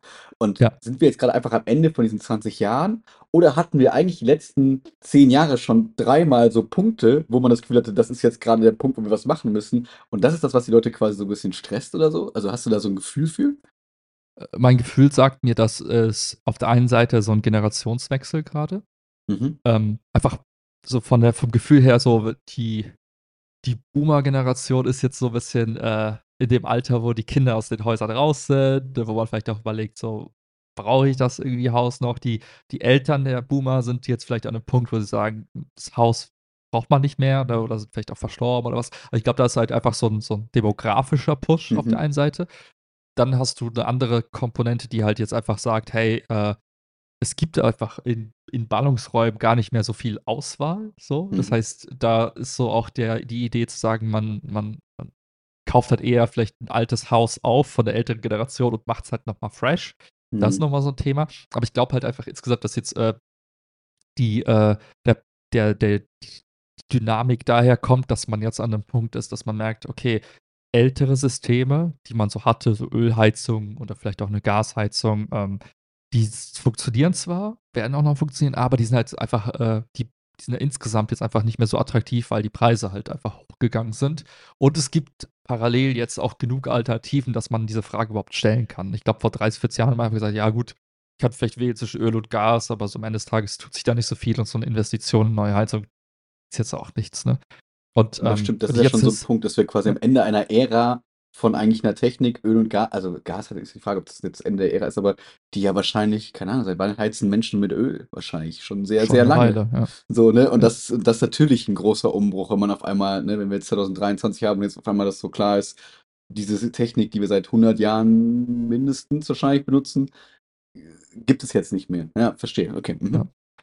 Und jetzt ist es halt für Menschen, wie gesagt, die jetzt überlegen, halt ein Haus zu bauen oder halt eben äh, ein Bestandshaus irgendwie umzubauen, die äh, müssen sich ja zwangsläufig dann halt mit der Frage beschäftigen, die dann heißt, okay, womit heize ich äh, und wie, wie baue ich quasi mein Setup? Also wie baue ich mir mein, mein, mein, mein PC? Und ich finde, die Komplexität kommt halt oft daher, dass man halt für sich selber einfach ein limitiertes Budget hat. Also man kann nicht unendlich viel Geld ausgeben in diesem Bereich. Ach, äh, Swift gleich, Taylor Swift schon. Aber man selbst hat halt einfach nur irgendwie ein limitiertes Budget und dann fängt man halt quasi in der Regel halt einfach nur an zu optimieren. Und sagt, wie kann ich dieses Budget ab möglichst gut irgendwie in, in Maßnahmen reinstecken, dass es am Ende halt irgendwie für mich eine coole Situation gibt. Und das ist halt für mich der Punkt, wo es halt super komplex wird. Weil ich glaube, wenn du Menschen auf der Straße fragst, mhm. so, hey, wie funktioniert deine Heizung, wird das bei die meisten würden sagen, hey, keine Ahnung, Alter. Mach sie an, dann kommt Wärme so. Und, ähm, Öl wird verbrannt wahrscheinlich. Und, ja, wenn, ne? und, und, dann kommt so, ja, und äh, weiß ich nicht, wie würdest du das jetzt umbauen, wenn du Möglichkeit hättest, dann, dann ich glaube, dann scheitert die meisten, wenn sie sagen, ja, keine Ahnung, also ich weiß gar nicht, wie die Heizung funktioniert. Und, und äh, das war für mich so der Punkt, wo ich dann einfach die, diese Ebene verlassen habe, gesagt, okay, warte mal ganz kurz. Diese ganzen Sachen, also wenn ich mir heute die Frage stelle, so, was muss ich eigentlich mal, was kann ich mal von meinem bestehenden Budget irgendwie ausgeben, mein Haus cooler zu machen, dann muss ich halt super viele Sachen berücksichtigen. Zum einen gibt es diese ganzen Optionen, die ich habe. Ne, baue, mache ich Solar, mache ich Wärmepumpe, mache ich Ölheizung in Kombi, mache ich Hybrid, dies, das, mache ich irgendwie neue Fenster rein, damit es irgendwie geil ist, das Haus. Diese ganzen Entscheidungen. Aber du musst dir auch die Frage stellen, ja, Moment mal, aber ich muss ja Annahmen treffen. So wie viel, wie viel wärme ich, wie viel heize ich denn heute so im Schnitt? Ne? Was glaube ich, wie viel ich, ob ich irgendwie in Zukunft mehr heizen muss oder weniger heizen muss? Muss ich in Zukunft mehr Strom einplanen für meinen Haushalt oder nicht? Und das ist so diese, diese Prognose, die halt super schwierig ist zu tätigen. Und dann habe ich halt quasi für mich einfach gesagt, okay, ich muss irgendwie anders anfangen. Ich muss mal überlegen, ähm, was sagen denn Menschen über die Zukunft? Und dann habe ich halt so ein paar, äh, weiß ich, von der Bundesregierung so mal so Prognose-Paper gelesen und mal so geschaut, so was ist denn so, was wird denn prognostiziert so? Und irgendwie lustigerweise steht es halt, steht immer überall drin, geh davon aus, dass du in Zukunft halt mehr Strom brauchst für dein Haus. Weil mhm. die Annahme da ist, ja, du wirst wahrscheinlich anders heizen und Strom wird eine äh, relevante Rolle spielen im Heizprozess du wirst wahrscheinlich dein Auto zu Hause auch tanken in irgendeiner Form. Also musst du dein Auto als, als, als Stromfresser noch mit berücksichtigen. Ähm, dann ist halt oft mit da drin und das klingt auch für mich logisch. So, ja, geh davon aus, dass du eher mehr Bitcoin. elektronische so. Geräte in deinem Haus genau, haben wirst und, und nicht weniger. So, das heißt, man muss wenn man jetzt auch so plant, okay, wie, wie, wie mache ich mein Haus denn geil, dann muss es ja auch für die nächsten 20 Jahre im besten Fall geil sein und nicht nur für, für morgen. Das heißt, die Komplexität kommt mit dazu. Und äh, alles gut. Max gerade auf Haferkeks. Ja, alles gut. und ähm, das ist so diese, diese Grundsituation. Ne? Also du musst halt die Zukunft irgendwie vorhersagen, dann musst du wissen, was, was, was du an Budget hast und dann musst du überlegen, wie kann ich das möglichst cool einsetzen, damit eben die Zukunft auch cool wird für dich. Und ähm, aber soweit doch eigentlich nicht so super komplex, oder? Weil du gerade gesagt ah, hast, ne, das ist so super komplex, aber eigentlich zu sagen, wir werden mehr Technik haben, wir wollen mit Strom heizen in irgendeiner Form, es gibt Wärmepumpe und Solar, vielleicht ist nur meine Perspektive gerade so. Natürlich musst du dann noch sagen, welche Anbieter und so, ne? Das ist natürlich komplex sozusagen. Aber so von dem, wie ich mir die Zukunft vorstelle, vielleicht bin ich naiv, aber ich habe also irgendwie ist es nicht so komplex, wenn ich mir das vorstelle. Aber. Das Aber ist halt genau die, ähm, die Frage der, äh, der, welche, welche Sachen pickst du dir halt raus, weil du halt eben, wie gesagt, nur ähm, ah, bestimmtes Budget zur Verfügung hast. Und das ist halt oft das, das äh, Interessante. Und dann ist halt auch oft die Frage so, ähm, machst du es halt richtig oder machst du es halt, oder verbesserst du leicht? Um jetzt ein paar Beispiele zu geben. Ne? Kannst zum Beispiel hingehen und sagen, du hast halt deine, deine Gasheizung oder deine Ölheizung und du kannst aber sagen, du, äh, du, du ergänzt quasi deine Heizung, indem du einfach sagst, du machst zum Beispiel ähm, so Sol Solarthermie oder eine Wärmepumpe als Add-on mit da dran. Ja. Das heißt, du kannst davon ausgehen, dass äh, je nachdem deine Heizung quasi zum Teil halt von Solar und zum Teil von der Wärmepumpe betrieben wird, betrieben wird, komplett, sondern deine alte Heizung bleibt halt irgendwie mit da dran und dann verbrennst du halt irgendwie Gas oder Öl noch zusätzlich. Das kannst du machen. Aber dann weißt du halt, dass irgendwie beides da, ne? Und dann musst du einkalkulieren, wie wird sich vielleicht der Gaspreis oder Ölpreis entwickeln, lohnt sich eben die Investition jetzt in die Wärmepumpe gerade, um halt ein bisschen zu sparen? Oder will ich nicht komplett mich davon lösen und die alte Heizung komplett platt machen, komplett umsteigen? Was mhm. bedeutet das? Wie viel mehr Platten auf dem Dach kann ich denn überhaupt draufpacken? Äh, Habe ich überhaupt die Möglichkeit, weil mein Dach einen guten Winkel zur Sonne hat und solche Sachen? Oder kann ich gar nicht so. vielleicht so viel, wie ich gerne würde und so? Und was mache ich dann? Mhm. Genau, ne, dann ist die Frage, okay, aber wie, mit wie viel Stunden Sonneneinstrahlung kann ich denn rechnen, so im Schnitt und was mache ich an den Tagen, wo es halt eben nicht passt und so weiter. Das heißt, du hast dann diese ultimativ komplexe Aufgabe zu lösen. Von der einen Seite musst du dir überlegen, so, was möchte ich überhaupt erreichen, was, was, was ist so mein cooles Setup so für die Zukunft, was kann mein Haus überhaupt, äh, wie viel Geld habe ich zur Verfügung und dann checkst du halt in dieser Situation, dass du einfach äh, sagst, okay, der Regel geht halt nicht alles und es geht nicht super cool, sondern ich muss halt so Kompromisse machen. Und dann endest du halt dieser, diesem Dilemma der Kompromisse und stellst dir die Frage, okay, vielleicht mache ich einfach doch nur neue Fenster rein, weil die alten, da zieht es halt echt krass durch und das reicht mir halt mhm. halt für den Moment so. Und, das erinnert äh, mich total an deine Küchenstory. Weißt du, als es darum ging, ja. ich kann jetzt 800 Euro Griffe nehmen, ich kann 300 Euro Griffe nehmen, ich kann 10 Euro Griffe nehmen weiß ich den Unterschied immer so? Keine Ahnung. Ja. Aber das kann ich für jedes kleine Detail, kann ich genau diese Entscheidung treffen. Und deswegen, die Leute renovieren ja im Zweifel nicht nur im Blick auf Energie, sondern die renovieren ja dann auch im Zweifel auf andere Sachen. Die machen sich dann Gedanken über ihre Tapeten, welche neuen Lampen kaufe ich und so. Ne? Das ist ja, ja dann wirklich, ja. du hast in jeder einzelnen Position gefühlt eine unendliche Variabilität oder Preisspannenvarianz so ein bisschen. Ne? Und jetzt, ja, ja, das, boah, wie nervig, und, ey. Und und jetzt, um mal so ein bisschen nochmal so, wie soll ich sagen, die für mich empfundene Komplexität aufzuzeigen, ja. wenn du dir das so, äh, so simpel wie möglich vorstellst, dann hast du ein Haus und da fließt einfach erstmal Wasser rein. Das ist kalt und sauber, so mit der Regel. Das heißt, und dann hast du eigentlich tausend Möglichkeiten, wie du dieses Wasser warm machst. Mhm. Das ist eigentlich die Challenge. Und dann ist es interessant, du kannst quasi, du kannst, oder um mal so ein paar Techniken einfach aufzuzeigen, du kannst sagen, du machst Solarthermie. Das bedeutet, Solar heißt, du erwärmst das Wasser direkt quasi. Ja. Du hast da so ein paar so Mechanismen, das heißt, die Sonne kommt drauf, aber die Sonne produziert keinen Strom, sondern die Sonne erwärmt das Wasser. In den Rohren, so. die durch die Paneele gehen, zum Beispiel oder so. Ne? Sowas, genau. Oder halt, da sind so Flüssigkeiten drin, die werden warm gemacht und dann runtergeschossen und heizt das dort. Mhm. Also, das ist ein bisschen das Prinzip. Aber das heißt, du hast Solar, was nur Wasser warm macht. Dann gibt es Photovoltaik. Das wiederum ist Stromerzeugung, aber kann quasi auch genutzt werden, weil der, der Strom, der gewonnen wird, fließt dann quasi in so einen Heizstab. Der Heizstab wird warm gemacht. Das heißt, wieder im Ergebnis hast du Wasser warm gemacht. Mhm. Oder du hast die Wärmepumpe, die quasi warme Luft nimmt oder wärmere Luft, wie so eine Art Kühlschrank funktioniert, der halt umgedreht funktioniert. Statt zu kühlen macht er halt warm. Aber im Grunde genommen, du nimmst Luft von außen, die macht etwas warm dieses etwas warme fließt quasi zu deinem Wasser und sagt, hey, ich gebe die Wärme ans Wasser ab. Du hast wieder warmes Wasser kreiert. So. Mhm. Und, und, dann gießt, fließt es wieder zurück und, und das ist so dein Kreislauf. Und das braucht halt ein bisschen Strom. Aber am Ende des Tages machst du Wasser warm.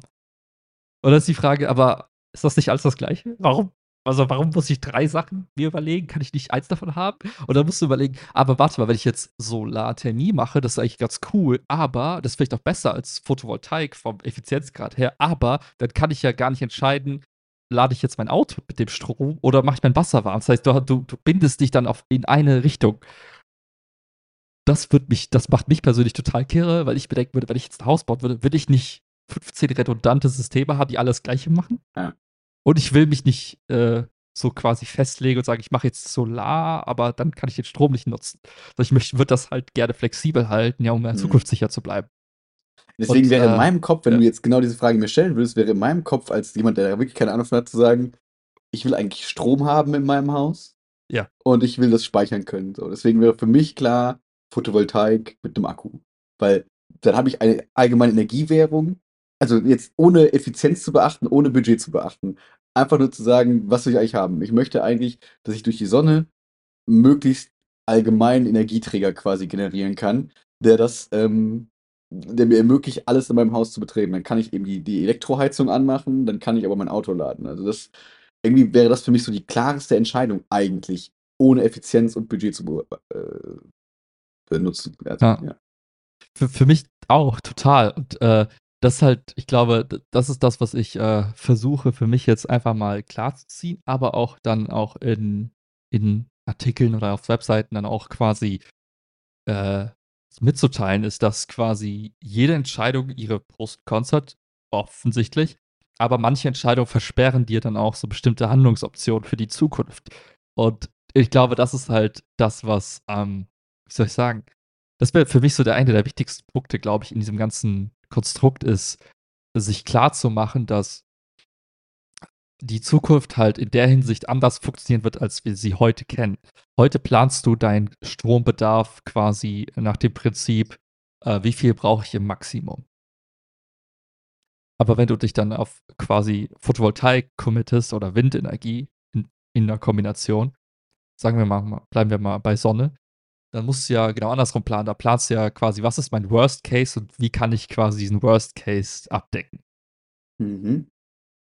Zum Beispiel, du nimmst den dunkelsten Tag im Winter, da produziert dein, dein Solar halt relativ wenig Strom. Aber du willst ja trotzdem genug haben, um an diesem Tag jetzt nicht irgendwie zu sagen, okay, kein Fernseher, kein Computer heute, kein Auto fahren. So. Das heißt, du planst deine, deine Grundkapazität ja wahrscheinlich eher höher als niedriger. So, das heißt, eigentlich zu sagen, im Sommer würden mir drei Panels reichen, so. Mhm. Aber ich plane jetzt für den Worst Case, also mache ich lieber sechs, weil es im Winter halt auch noch nie funktioniert. Das heißt, da musst du so Entscheidungen treffen, die, so ein bisschen weird sind, weil du sagst, hey, warte mal. Oder, mhm. also, ich sag, aber habe ich da nicht zu viel Strom in der restlichen Zeit? was mache ich mit dem Strom und so weiter? Und da kommt es jetzt, da wird es halt noch mal komplizierter, weil da gibt es so abgefahrene Gesetze und Regeln, wo du ja, halt die Frage stellen musst. Mit ne, so Einspeisen ins Netz, was du irgendwie vielleicht nicht darfst oder so. Ne? Manche wollen das gerne, auch kostenlos, aber irgendwie sagt der Anbieter, der, das, die Stadtwerke sagen, nein, du darfst das einfach nicht einspeisen, ja. solche weirden Sachen, ne? Ja. ja, weil die, weil die, weil die, die Netze halt überlastet werden können, ah, im Zweifel, mhm. wenn jeder im Sommer dann auch reinballert, das was soll ich mit dem ganzen Strom. Dann ist die Frage, was kriege ich davon? So. Dann, wenn du zu viel machst, bist du auf einmal ein Gewerbe und dann musst du irgendwie Steuern zahlen, dass du Strom produzierst. und, äh, und das heißt, du hast halt diese, du, du hast halt dein Ideal, so was hätte ich gerne. Und dann ist es aber weird, tricky und dann musst du überlegen, was mache ich denn mit dem ganzen Stromüberschuss im Zweifel, wenn ich dann für den Worst Case plane? Plane ich halt doch nicht für den Worst Case und gehe davon aus, dass ich mir im Zweifel im Winter halt Strom einkaufe von, vom Netz quasi. Und das ist für mich dieses, dieses große Spielfeld der unendlichen Abzweigung mhm. und Entscheidung und Details, die vielleicht eine Entscheidung, die super cool klingt, auch unsexy machen kann. Weil ich würde für mich sagen, wenn ich unendlich Geld hätte, würde ich einfach ein ganzes Haus voll pflastern mit Solar und hätte halt voll viel davon, von dem Strom und würde den irgendwie, also eine Verbrauchsform würde ich schon finden. Wie St. Martin. ja, ja, entweder, genau, entweder schmeiße ich den für Umme quasi ins Netz, so, soll halt sich jemand dran erfreuen, oder ich mache zwei Autos damit voll, oder habe eine Bitcoin-Mining-Farm irgendwie unten im Keller oder was, oder kaufe mir halt irgendwie, also irgendwas mit Strom schon einfallen. weg, sind wir ehrlich. Ihr kriegt den Strom Exakt. schon weg. Ja. So. Und das ist halt, äh, aber das ist halt nicht, ich glaube, was halt jetzt das Ganze noch schwieriger macht aus Perspektive der Menschen, die das halt für sich gerade in Erwägung ziehen, ist, äh, krieg, hast du dieses Mindset? Also hast du dieses, ah, ich krieg den Strom schon weg Mindset oder hast mhm. du eher mhm. dieses Mindset, ja, das ergibt alles keinen Sinn, das gebe ich mhm. 10.000 Euro mehr aus, dann, nee, dann mache ich mir im Worst Case lieber doch so ein bisschen. Und ich kann mir halt vorstellen, ja. Weißt du, was da ein Punkt für wäre, wo ich denke, das wundert mich, dass wir da in Deutschland noch nicht viel mehr drüber nachdenken? wie in Deutschland, wir Menschen, ähm, äh, Klimaanlagen. So, äh, das ja. ist doch eigentlich was, was unendlich viel Strom frisst, sozusagen. Aber wie geil wäre das, wenn man wirklich so eine Art, es ist kein Perpetuum mobile, aber wenn du sagst, ich nehme Energie von der Sonne, die Sonne macht mein Haus ganz, ganz warm, aber ich habe ein Gerät, das mit der Energie Sonne betrieben wird, um mein Haus wieder kalt zu machen, weil es wird irgendwie immer wärmer gefühlt. Die Men mir geht es wahnsinnig auf den Nerv. Und in allen, um uns rum, in allen Ländern ist es irgendwie völlig klar, dass irgendwie äh, Klimaanlagen in den Häusern verbaut werden, sozusagen. Und irgendwie machen wir das nicht. Und das ja. wäre, also ich verstehe, wenn man halt das, weil die wahrscheinlich super teuer sind, mit Strom zu betreiben, aber wenn wir eben in diesem, wir sind in diesem, wo komme ich hin mit meinem, wenn ich mal ein Solarpanel zu viel auf dem Dach habe, im Sommer, in fucking Klimaanlagen. ja, und das ist halt das, wo ich halt äh, irgendwann jetzt so ein bisschen verzweifelt, wo ich dran verzweifelt bin, ist, dass ähm, das eigentlich aus meiner Sicht der, der, der, der smarteste Fall wäre es, du hast eine Wärmepumpe, die gleichzeitig Klimaanlage ist. Genau. Weil das Prinzip ist ja exakt dasselbe, nur umgedreht. So, du kannst ja, so, ähm, dann kannst du auch so Möglichkeiten, hast du ja so Möglichkeiten wie, äh, dass du im Sommer einfach das Wasser, was so durch deine Rohre fließt, in deine Heizung einfach kalt machst. Also mhm. du, du, du kühlst das leicht ab, und, und schickst kaltes Wasser quasi einfach so durch die Rohre. Habe ich das, bei Fußbodenheizung schon mal gelesen, irgendwie. Dass es das ja, das ist bei uns so tatsächlich so Ach, der Fall, aber halt nicht, das, das bringt nicht so arg viel jetzt, also wahrgenommen. Aber, ähm, aber wie du sagst, eine Klimaanlagen werden halt voll smart, so irgendwie für, fürs Wohlbefinden, aber auch so für einfach fürs, fürs, fürs Klima. ähm, ja, und fürs Arbeitsklima auch so an Arbeitsstätten und solche Sachen, ne? Schulen und so. Ja, ja. und ich habe mal so aus, aus Jux einfach mal so eingegeben, die zehn geilsten Wärmepumpen, die man so kaufen kann. Und da habe ich halt gemerkt, das ist halt nicht intuitiv. Das ist halt nicht so, wie soll ich sagen, das ist nicht für Menschen gemacht, die nicht gerade sich damit super krass auskennen, weil dann hast du so, du hast so, stell dir vor, du kaufst einen Kühlschrank, aber Kühlschrank ist relativ simpel. Du weißt, du kannst so Temperatur einstellen und der ist halt laut oder leise, aber das, das endet damit eigentlich auch schon. Wärmepumpen ist da so voll, das, das, die machen das so hart kompliziert. Erstens gibt die denen so richtig crazy Namen. MRX30 ah, 2017 Version ja. P3. Wo du denkst so, unnötig, ne? So, erstens, die Namensgebung ist komplett weird. So tausend Sachen, wo ich mir denke, ist das wirklich relevant? So, die, so, was für eine Kühlflüssigkeit wird verwendet? Oder was für Kühlmittel wird verwendet? Dann gibt es dann das eine mit Propan, Argon und was weiß ich, irgendwas äh, umweltfreundlich versus nicht umweltfreundlich. Und du denkst dir so, bin ich jetzt ein schlechter Mensch, wenn ich die kaufe, die dieses nicht das Öko-Kühlmittel drin hat, aber irgendwie dafür besser funktioniert? Was passiert eigentlich damit? Äh, dann, dann hast du irgendwelche Dezibelzahlen, wo die Mensch denkt, so, ja, was weiß ich denn? Dann so, ja, gibt es die Variante mit Bohrung und ohne Bohrung und was Wasser aus Wind, aus was weiß ich. Und du bist komplett lost. Also es wirkt wie, als wäre es kein Markt für den Privaten. Das wäre, als wäre es ein Markt null, quasi für null. eine Baufirma hat den Auftrag, ein Haus zu bauen mit einer Wärmepumpe und die kennen sich damit aus und die wissen, welche Wärmepumpe sie kaufen, wenn überhaupt. Aber ich und du würden da niemals Wärmepumpe kaufen, weil wir völlig verzweifeln würden, richtig?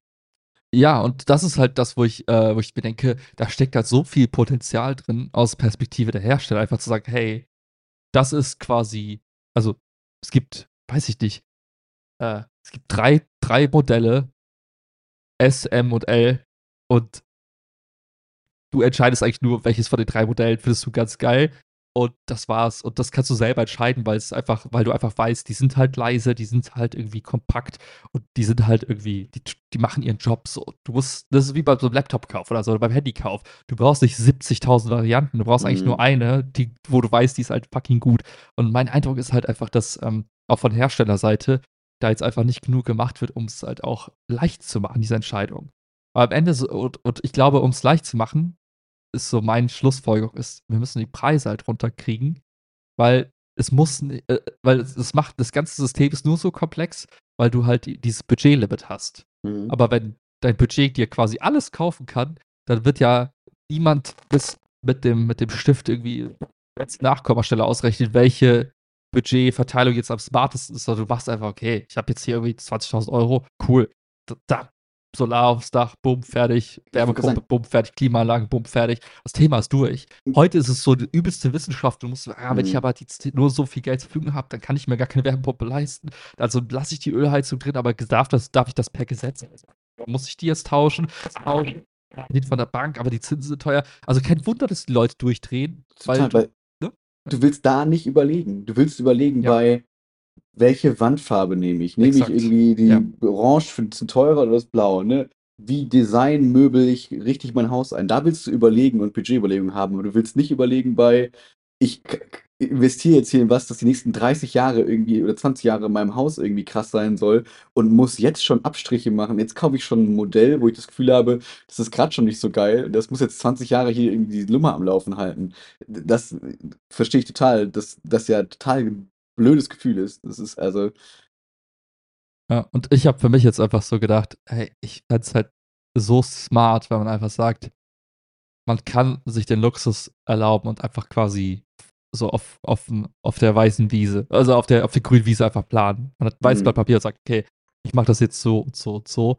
Und das ist mein Setup. So, und ich mache es nicht unnötig kompliziert. Ich mache da keine hybriden Varianten mit äh, irgendeiner Bestandsheizung, mhm. sondern alles raus, komplett neu, komplett geil. So ein paar Batterien rein, bisschen Photovoltaik, bisschen Wärmepumpe und Fußbodenheizung only, weil das viel weniger Temperaturbedarf hat als diese Heizkörper. So, ja. das wäre für mich so mein Setup für heute. Und das als im Zweifel Gesamtpaket auch so ja. anbieten und so, dass die Leute ja. wissen, okay, das ist abgestimmt auf dein Haus, dann kommen wir im Zweifel nochmal Experten, die gucken sich das Haus an, mit dem, mit dem, mit dem Lichteinstrahlung und so weiter, aber dass sie sagen, du bist zwei Personen, diese Akkumenge reicht dir, hast ein Elektroauto, ja, nein, fertig ist die Nummer, das ist dein Setup, so, ja. ne?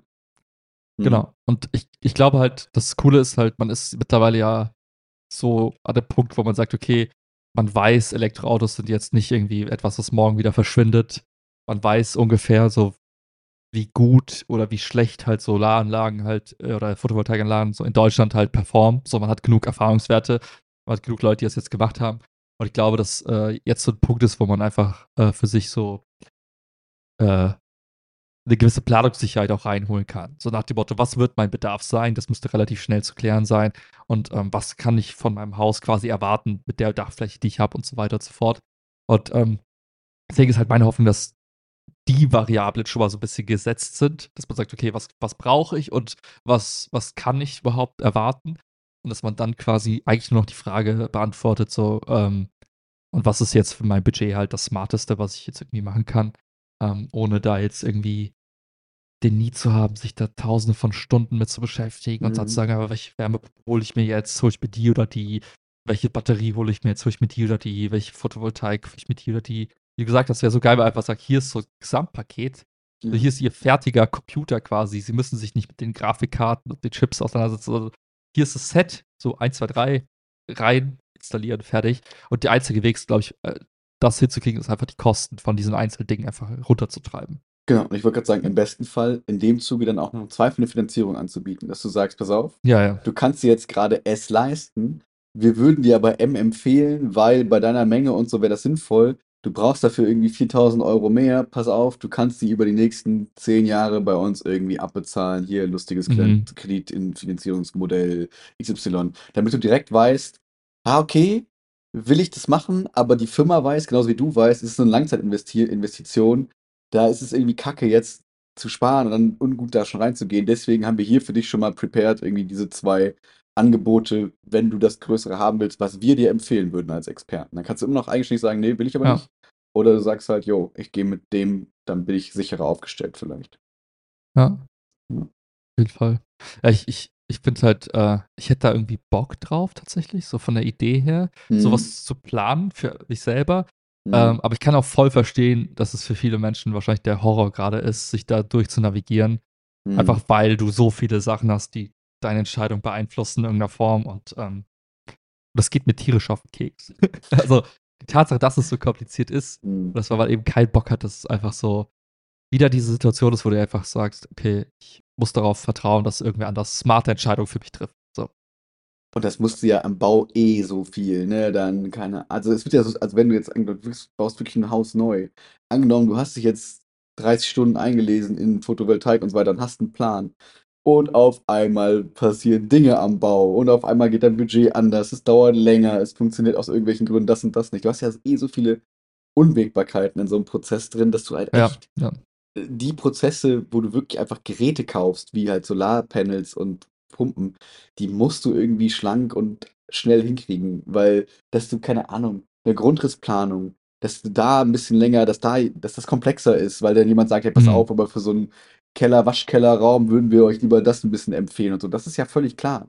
Aber bei Sachen, wo eigentlich die Leistung klar ist, wo klar ist, wo das Haus steht, klar ist, wie das Dach ausgerichtet wird, das sollte nicht noch ein zusätzlicher Abfuck sein, weil dann machen es ja auch weniger Leute. Weil dann werden die Leute sagen, ja. ah, kann ich nicht doch noch mal so ein Gasding jetzt hier irgendwie schnell einbauen, bevor das irgendwie nicht mehr gemacht werden darf, weil ich habe nicht so Bock, das anders zu machen. Und natürlich vielleicht auch nicht das Geld, weswegen du sagst, wie du richtig sagst, das Budget da irgendwie äh, wichtig sein muss, ja.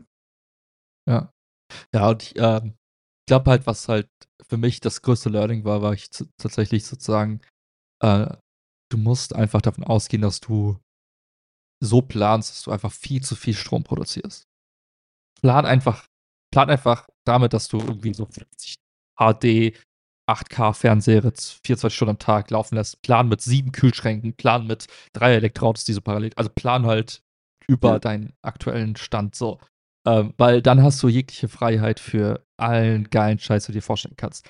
Klimaanlage, kein Problem oh, ich, ich mache meine Batterien voll und was ist denn für Überschussstrom, weil das nutze ich für, was weiß ich denn, äh, trainiere irgendwelche AIs in meinem Keller mit den Graf Grafikkarten, die ich dort installiere, die so viel Hitze abgeben, dass das irgendwie mein Heizungsersatz ist. Keine Ahnung. Aber ja, das finde ich halt so super spannend. Ja, das war einfach. Ja. Total. Aber was man ja immer noch machen kann, ist, eigentlich doch mit der, mit der Anzahl der Panels quasi einfach variieren, dass du sagst, pass auf, ich habe genug Platz auf dem Dach für acht, ich komme jetzt mit vier aus, kann aber easy in zehn Jahren, wenn ich merke, boah, alles hat mehr Strom verbraucht, nochmal drei draufklatschen. Vielleicht dann genau. ein bisschen neuere, ein bisschen ja. coolere und so. Das heißt, du musst jetzt ja nicht jetzt mit, wenn du wirklich keine Verwendung dafür hast, mit übermäßigem Strom starten, aber du kannst es ja schon mal so planen. Und wenn du merkst, ha, auf meinem Dach geht aber nicht mehr, als jetzt schon quasi Maximum sozusagen wäre, dann musst du wahrscheinlich wieder überlegen, was gibt es für andere Lösungen in irgendeiner Form. Aber ich ja. glaube, das würde ich dann auch nicht machen. Wenn du jetzt weißt, wenn ich jetzt Panels aufs Dach baue, kriege ich irgendwie 60% abgedeckt, dann würde ich auch sagen, hm, aber ich will ja eigentlich in 10 Jahren 100% noch hinkriegen. Und wenn du dann weißt, naja, es wird dann eher 30% in ein paar Jahren sein, dann ist wirklich die Frage, lohnt sich diese Investition in irgendeiner Form? Oder muss ich nicht eher mein Dach umbauen und sollte da erstmal investieren oder keine Ahnung was so in die Richtung. Ne? Ja, ja. Hm. Das stimmt, das stimmt. Aber ja. nochmal kurz zum, zum, zum Anlass quasi. Äh, baust du gerade quasi eine Website so ein bisschen für so Onboarding-Prozess oder ist es einfach so eine Empfehlungswebsite oder was ist quasi gerade so grob? Kannst du das sagen? Ähm, nee, es ist einfach so äh, das Ziel gerade, einfach, wie soll ich sagen, äh, Menschen, die sich mit dem Thema auseinandersetzen wollen, quasi ähm, zu informieren mhm. über verschiedene Seiten, die dann wahrscheinlich über Google kommen, sagen, hey, ich brauche Infos, lesen dann, machen sich schlau, um die dann zu befähigen, quasi für sich selber dann auch ähm, mit Unterstützung, wahrscheinlich, also wie gesagt, das ja nicht alleine machen, mit Unterstützung dann aber zu sagen, hey, ich fühle mich fühle mich sicher genug in der Materie, um Entscheidungen auch gesamtheitlich für mich zu bewerten. Also ich bin mhm. nicht komplett mhm.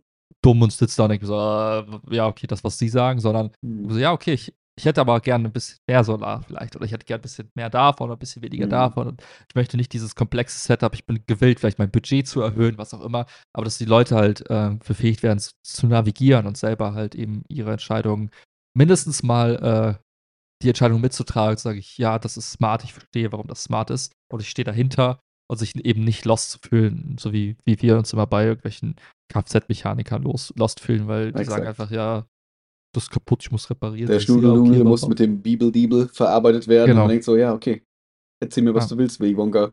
Wenn mein Auto nach Schokolade schmeckt danach, glaube ich dir. Ja, und äh, ich habe so den Eindruck tatsächlich, dass ähm, es da wenig Quellen gibt, die die Basics einfach simpel hm.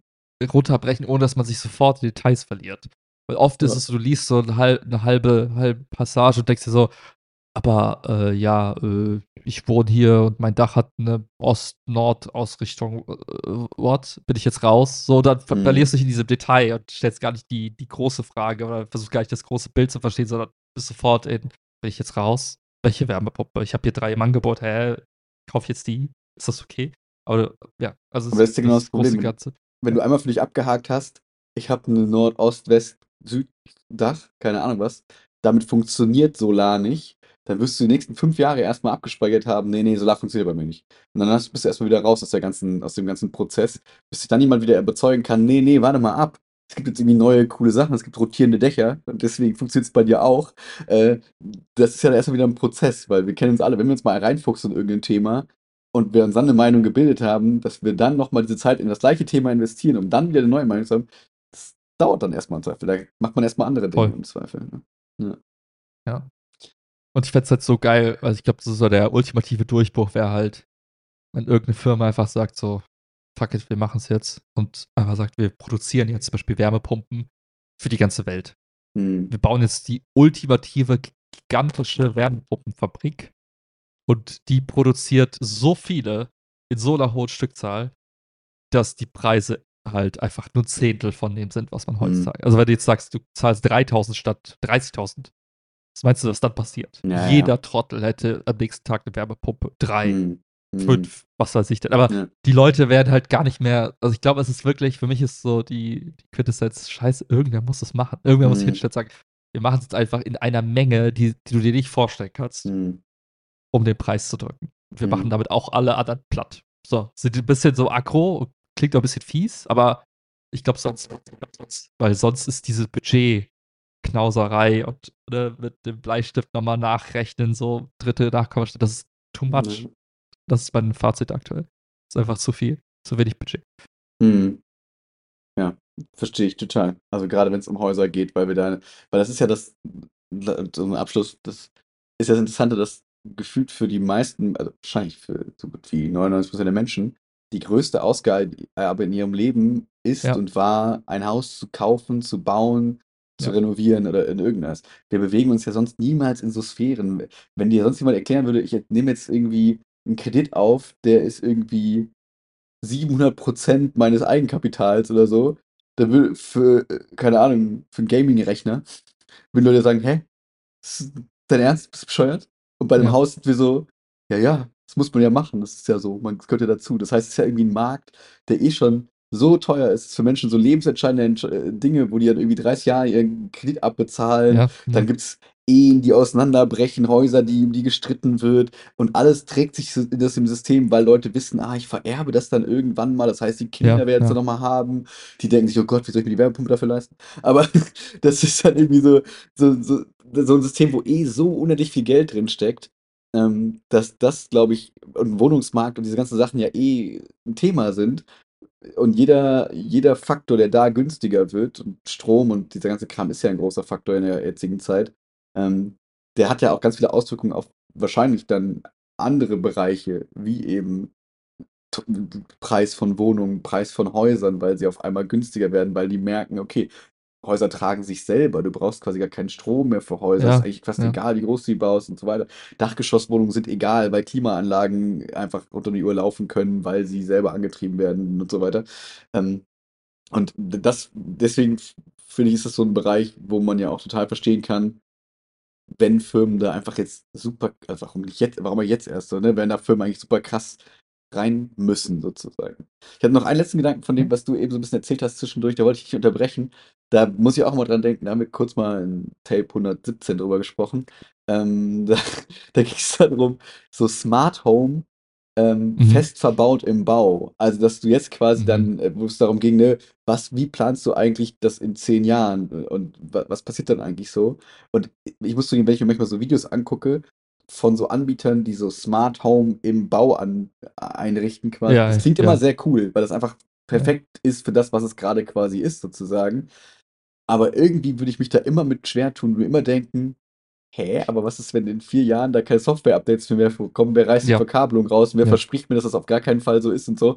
Und ähm, deswegen finde ich, äh, muss man eigentlich im Kopf haben, wir bauen einfach so, also meine Zukunft wäre dann so, wir bauen so Fertighäuser, so geile 3G, gedruckte Häuser gefühlt, die halt einfach nicht so super individuell von außen sind, weil das ist mir egal, wie Häuser so von außen aussehen, persönlich. Ich verstehe, wenn Leute ein Stadtbild anders haben wollen und so, aber von außen völlig egal, möglichst effektiv, innen geil individualisiert, weil wie du die Räume dann, wie du die Wände ziehst, ist eigentlich egal, solange du irgendwie drei anklickst und die sind irgendwie tragend, dann hast du irgendwie schon vorgemerkte Spots in der, in der, in dieser Maske, wo du sagen kannst, da kann irgendwie die Klimaanlage, da kann der Wärmetauscher, äh, die, die Wärmepumpe irgendwie hin und so weiter.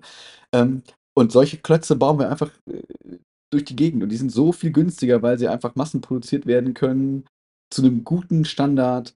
Ähm, die tragen sich quasi selbst. Das Dach ist richtig ausgerichtet. Du musst quasi nur wie bei Sims, immer kannst du das Haus im 90-Grad-Winkel quasi drehen und dann bestimmen, wo deine Eingangstür ist und so weiter. Also irgendwie frage ich mich so ein bisschen, warum das noch nicht mehr ist, weil wir uns ja schon vor zehn Jahren oder so hat man gesagt, oh, jetzt äh, Häuser werden äh, jetzt immer mehr so Fertighäuser und solche Sachen. Ähm, wo ich mir denke, warum ist da der, die Baufirmen, warum sind die, also was fehlt denen, um da so einen super krassen Massenmarkt zu produzieren? Weil wenn du das hier schaffst, kannst du ja auch in die ganze Welt diese geilen Hauskonzepte quasi exportieren, sozusagen. Dann, also äh, ne, so ein deutsches Haus wirkt ja, also ne, die Hurricane-Sachen, weil alle lästern immer über die amerikanische Baukunst sozusagen, diese Ja, ja. Papphäuser, über die immer gesprochen wird. Aber wenn du das halt eben gut machst, sozusagen, weiß ich nicht, warum das nicht ein Markt ist, wo Menschen so krass hinterher sind, dass sie da einfach das machen.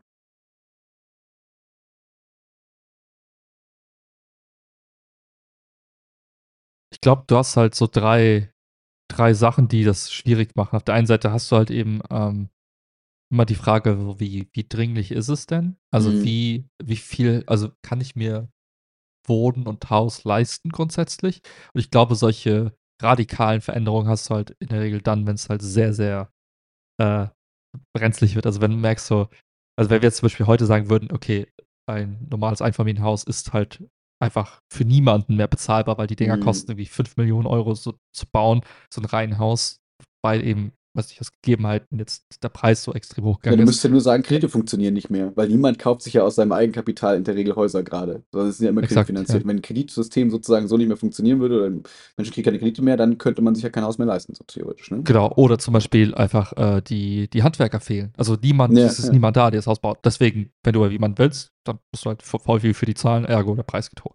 Mhm. Ähm, ich glaube, sowas müsste kommen, damit man so äh, genug Anreiz hat zu überlegen, okay, wie kriegen wir den Preis von 5 Millionen wieder auf eine Million runter? Mhm. Und jetzt ist es so, naja, wir könnten jetzt lange dran forschen, aber kriegen wir es den gibt Preis ja Dörfer, da können Leute eh noch hingehen. Ja. So, das halt, dann hast du halt diese, diese Komplexität der, der Nicht-Standards. Also, äh, das geht das ja ein bisschen auch von den amerikanischen so äh, Vorstadtsiedlungen, die sehen halt aus wie so okay, da hat jemand einfach unendlich viel Fläche und hat einfach so was reingezeichnet, das ist jetzt die neue Siedlung. Ja. Es ist halt oft schwieriger, so in so ballungsnahen Räumen, also so Ballungszentren, wo du einfach merkst, okay, ja, wir haben halt nicht dieses perfekte, unendliche Feld, sondern wir haben jetzt mhm. hier so ein Gebiet, da, will, da ist genug Infrastruktur, da wollen Leute wohnen und da können wir es jetzt nicht so perfekt einzeichnen. Da müssen wir halt so ein bisschen Individualität drin haben. Und gerade weil du gesagt hast, das ist halt so die größte Anschaffung, die man tätigt, und es hat so viel, wie soll ich sagen, auch emotionalen, sentimentalen Wert, ist die Idee von, ne, so, wie kann ich meine Individualität ausleben und mhm. das, das Haus noch irgendwie so, das, das Ding, wo man so sei, sich selbst irgendwie verwirklichen kann, komischerweise. Äh, ohne dass ich jetzt sage, das, das, das, ist der einzige Weg, aber das ist halt so, das, was, mhm. wo ich glaube, dass die drei Sachen machen es halt schwierig zu sagen. Man rollt jetzt eben an der Häuserfront quasi diese, diese Standardhäuser in, mhm. im Akkord aus ich glaube halt, das, was halt jetzt schon extrem helfen würde, ist, wenn man sagt, naja, so ein Haus ist ja erstmal einfach nur ein paar Steine aufeinander gesetzt und äh, das funktioniert auch irgendwie. Aber wie können wir halt sicherstellen, dass eben das Innenleben von dem Haus halt so gedacht wird, dass es zukunftssicher ist, aber auch gleichzeitig irgendwie cool ist, so, so ein bisschen Plug-and-Play-mäßig. So. Mhm. Dass halt, dass du einfach sagst, okay, man plant das Haus und man weiß, okay, wir planen da relativ ähm, viele Stromleitungen mit ein, auch mit Starkstrom, ne, in bestimmten Bereichen, dass du eben sagst, hier kann ich eben halt auch Sachen laden, die mehr brauchen als Toaster. Also weiß nicht, ob es jetzt irgendwann der Roboter ist, den man da lädt oder das Elektroauto auf jeden Fall. Dass man einfach sagt, so, das Haus ist halt, ist halt genug Kabel, so, die kann man irgendwie easy äh, erreichen und dort kann man Sachen reinstecken. Ne? Da kann man eine Batterie mhm. dran stecken oder halt irgendwie Elektroauto dran laden und so weiter. Und, und viel mehr macht man gar nicht am Haus selbst, sondern man erschafft halt diese Orte, wo man Sachen so reinplagen kann. So, ah, mhm. da, ist, da, da kommt die Wärmepumpe rein. So, nimm das, egal welches Modell, setz es hin und, genau. und steck den Stecker rein und dann funktioniert es. Das würde halt, glaube ich, schon mal enorm viel helfen. Mhm. Einfach, um die ja. Komplexität da rauszunehmen. Ja? Genau, einfach so offene Kabelschächte, also nicht offene, aber so erreichbare Kabelschächte und so Sachen, sodass man ne, nicht immer alles in die Wand ballern muss und solche Sachen, sodass halt so klar ist, okay, du hast überall, weiß ich nicht, in den Fußleisten oder so, da laufen irgendwie verschiedene Leitungen lang und die kannst du einfach kurz aufmachen und kannst ja. dann damit arbeiten und so. Ja, irgendwie habe ich das Gefühl, da wäre viel Effizienz und viel irgendwie möglich, aber wahrscheinlich, wie du dein Fazit des, des Themas ist, das Budget ist einfach das Thema. Also, du kannst dir das geile, modulare, keine Ahnung was Haus denken, aber wie viele Leute könnten sich das leisten? Wie viel würde es Sinn machen? Und es, es macht wahrscheinlich einfach nicht genug Sinn, weil wir zu viele, also positiv eigentlich gesprochen, zu viele alte Häuser eben haben, die noch vollkommen ja, ja. in Ordnung sind, wo es völlig übertrieben wäre zu sagen, wir müssten da jetzt keine Ahnung was mitmachen. Ähm, und deswegen machen die Leute dann immer nur so ein bisschen, weil es einfach reicht und es einfach trotzdem cool ist sozusagen. Und ja. wir kennen alle, dass ich wohne hier gerade in einer fremden Wohnung. Am Anfang habe ich mich über irgendwelche Kleinigkeiten äh, genervt und jetzt in Woche zwei denke ich mir schon so, ja, ist mir irgendwie auch Latte. so. so, ne, genau. Also das ist, glaube ich, der perfekte Blick hat man immer in der Planung und in der Theorie und in der Praxis funktionieren die Dinge so. Da ist egal, ob der Fernseher ja. weiter links oder rechts hängt, irgendwann. Wenn das Licht drauf scheint. Ist nicht egal, ist nicht egal. ja, ja. Yes! Vielen Dank in den, in den Einblick in ein Thema, wo ich wirklich gar keinen Schimmer von habe, irgendwie. Auch als jemand, der irgendwie immer nur, also vielen Wohnungen gewohnt hat, so gefühlt und irgendwie das also auch nicht viel wahrgenommen habe. Und dann, als wir in dem Haus in Trostorf gewohnt haben, Ja, man kauft halt irgendwie 'n also, es gibt irgendwie 3 Häuser zur Auswahl, die im Budget Mhm. sind. Man guckt sich alle 3 ein und nimmt das, das irgendwie cool ist, so, am coolsten ist, wo man dann schon irgendwie so merkt, ja, die und die Sachen passen einem nicht so ganz. Die macht man irgendwann mal, macht man dann irgendwie eh nicht, gewöhnt sich dran, passt schon und cool ist die Genau. Nummer, so. Also, ähm, ich glaube, das ist halt so 'n Thema, wo wo man super viel theoretisieren kann so, aber wo viele auch einfach gut mitfahren in der Regel, wenn man einfach ja, nach Praktikabilität so 'n bisschen guckt. Aber wie du bei dem Thema gesagt hast, was es halt jetzt komplexer macht für alle gezwungenermaßen ist, sich Gedanken um diesen ganzen Stromkram zu machen. Das ist eben nicht einfach nur, weiß ich nicht, will ich 2 Bäder oder 3 Bäder haben, sondern will ich, äh wie funktioniert das alles hier? Und einmal muss ich mich damit beschäftigen und das ist stressig. Ja. Ja. Interesting. Was geht bei dir die Woche noch? Die Woche geht nicht so viel. Äh, es kommen immer mehr so Weihnachtsthemen mit dazu. Mhm. Also, ah, oh, ja, in so 'n paar Wochen muss man sich um 'n Baum kümmern. Ah, wäre nicht bisschen Deko angemessen? Ja, irgendwie schon. Süß. Oh, Man's Plätzchen? Wann geht Weihnachtsromantiker. man zuerst auf den Weihnachtsmarkt, der jetzt nächstes Wochenende aufmacht? Keine Ahnung. Das ist so witzig, was aus dir geworden ist. Alles Sachen, die du vor 4 Jahren nie gemacht hättest. Nein, das stimmt nicht ganz. Digga, ich habe gesehen, die, äh, die haben voll die geilen Sachen zu essen aufm Weihnachtsmarkt. Das ist das, was mich da hinzieht tatsächlich. Geile geile Essenssachen. Aber auch viele Das ist- ich Menschen. glaube- bin gespannt auf Willis Weihnachtsberichte. Das wird gut. Ja, das Geile ist, du holst dir was zu essen, verschwindest da wieder. Hm, bin gespannt, was du erzählen wirst. Äh, ja. Bei, bei, bei dir so? Was geht die Woche? Ja, Montag ist das Alligator-Konzert, das verschobene von vor einem Jahr, weil er krank war. Ähm, Mhm. Dienstag ist Lehrerkonferenz, das heißt für mich wieder, ich habe die ersten beiden Stunden Unterricht und dann muss ich bis, muss ich fünf Stunden warten, bis die Lehrerkonferenz anfängt. Das ist irgendwie ein bisschen, äh, Hm. weiß ich nicht. Ähm, ja, sonst ein bisschen klettern. Sonst, aber gute Woche. Ich habe zwei Klausuren, die geschrieben werden. Das heißt, bei mir fängt jetzt so die Korrekturzeit an. Das ist ein bisschen nervig, aber ist auch irgendwie in Ordnung. Und äh, was ein Mhm. bisschen interessant ist vielleicht für uns auch im Podcast, ich äh, wurde auch ausgewählt für das Interview bei der Qualitätsanalyse quasi. Das heißt, wir kriegen ja am Ende des Jahres die Qualitätsanalyse quasi in die Mhm, Schule. mhm. Und äh, natürlich habe ich mich sofort freiwillig gemeldet, äh, weil ich dachte, gutes Podcast-Thema, äh, da in diesem Interview teilzunehmen. Und äh, ich bin mal gespannt, was die dann so für lustige Fragen stellen werden und wie das alles so läuft und ähm, ja, wie die so im Unterricht sich verhalten und so. Das kommt jetzt Ja, Anfang ja. Dezember ist das. Interesting. Interesting. Ich bin sehr gespannt. Sehr, sehr gespannt. Yes! Coolio. Peace out. It down.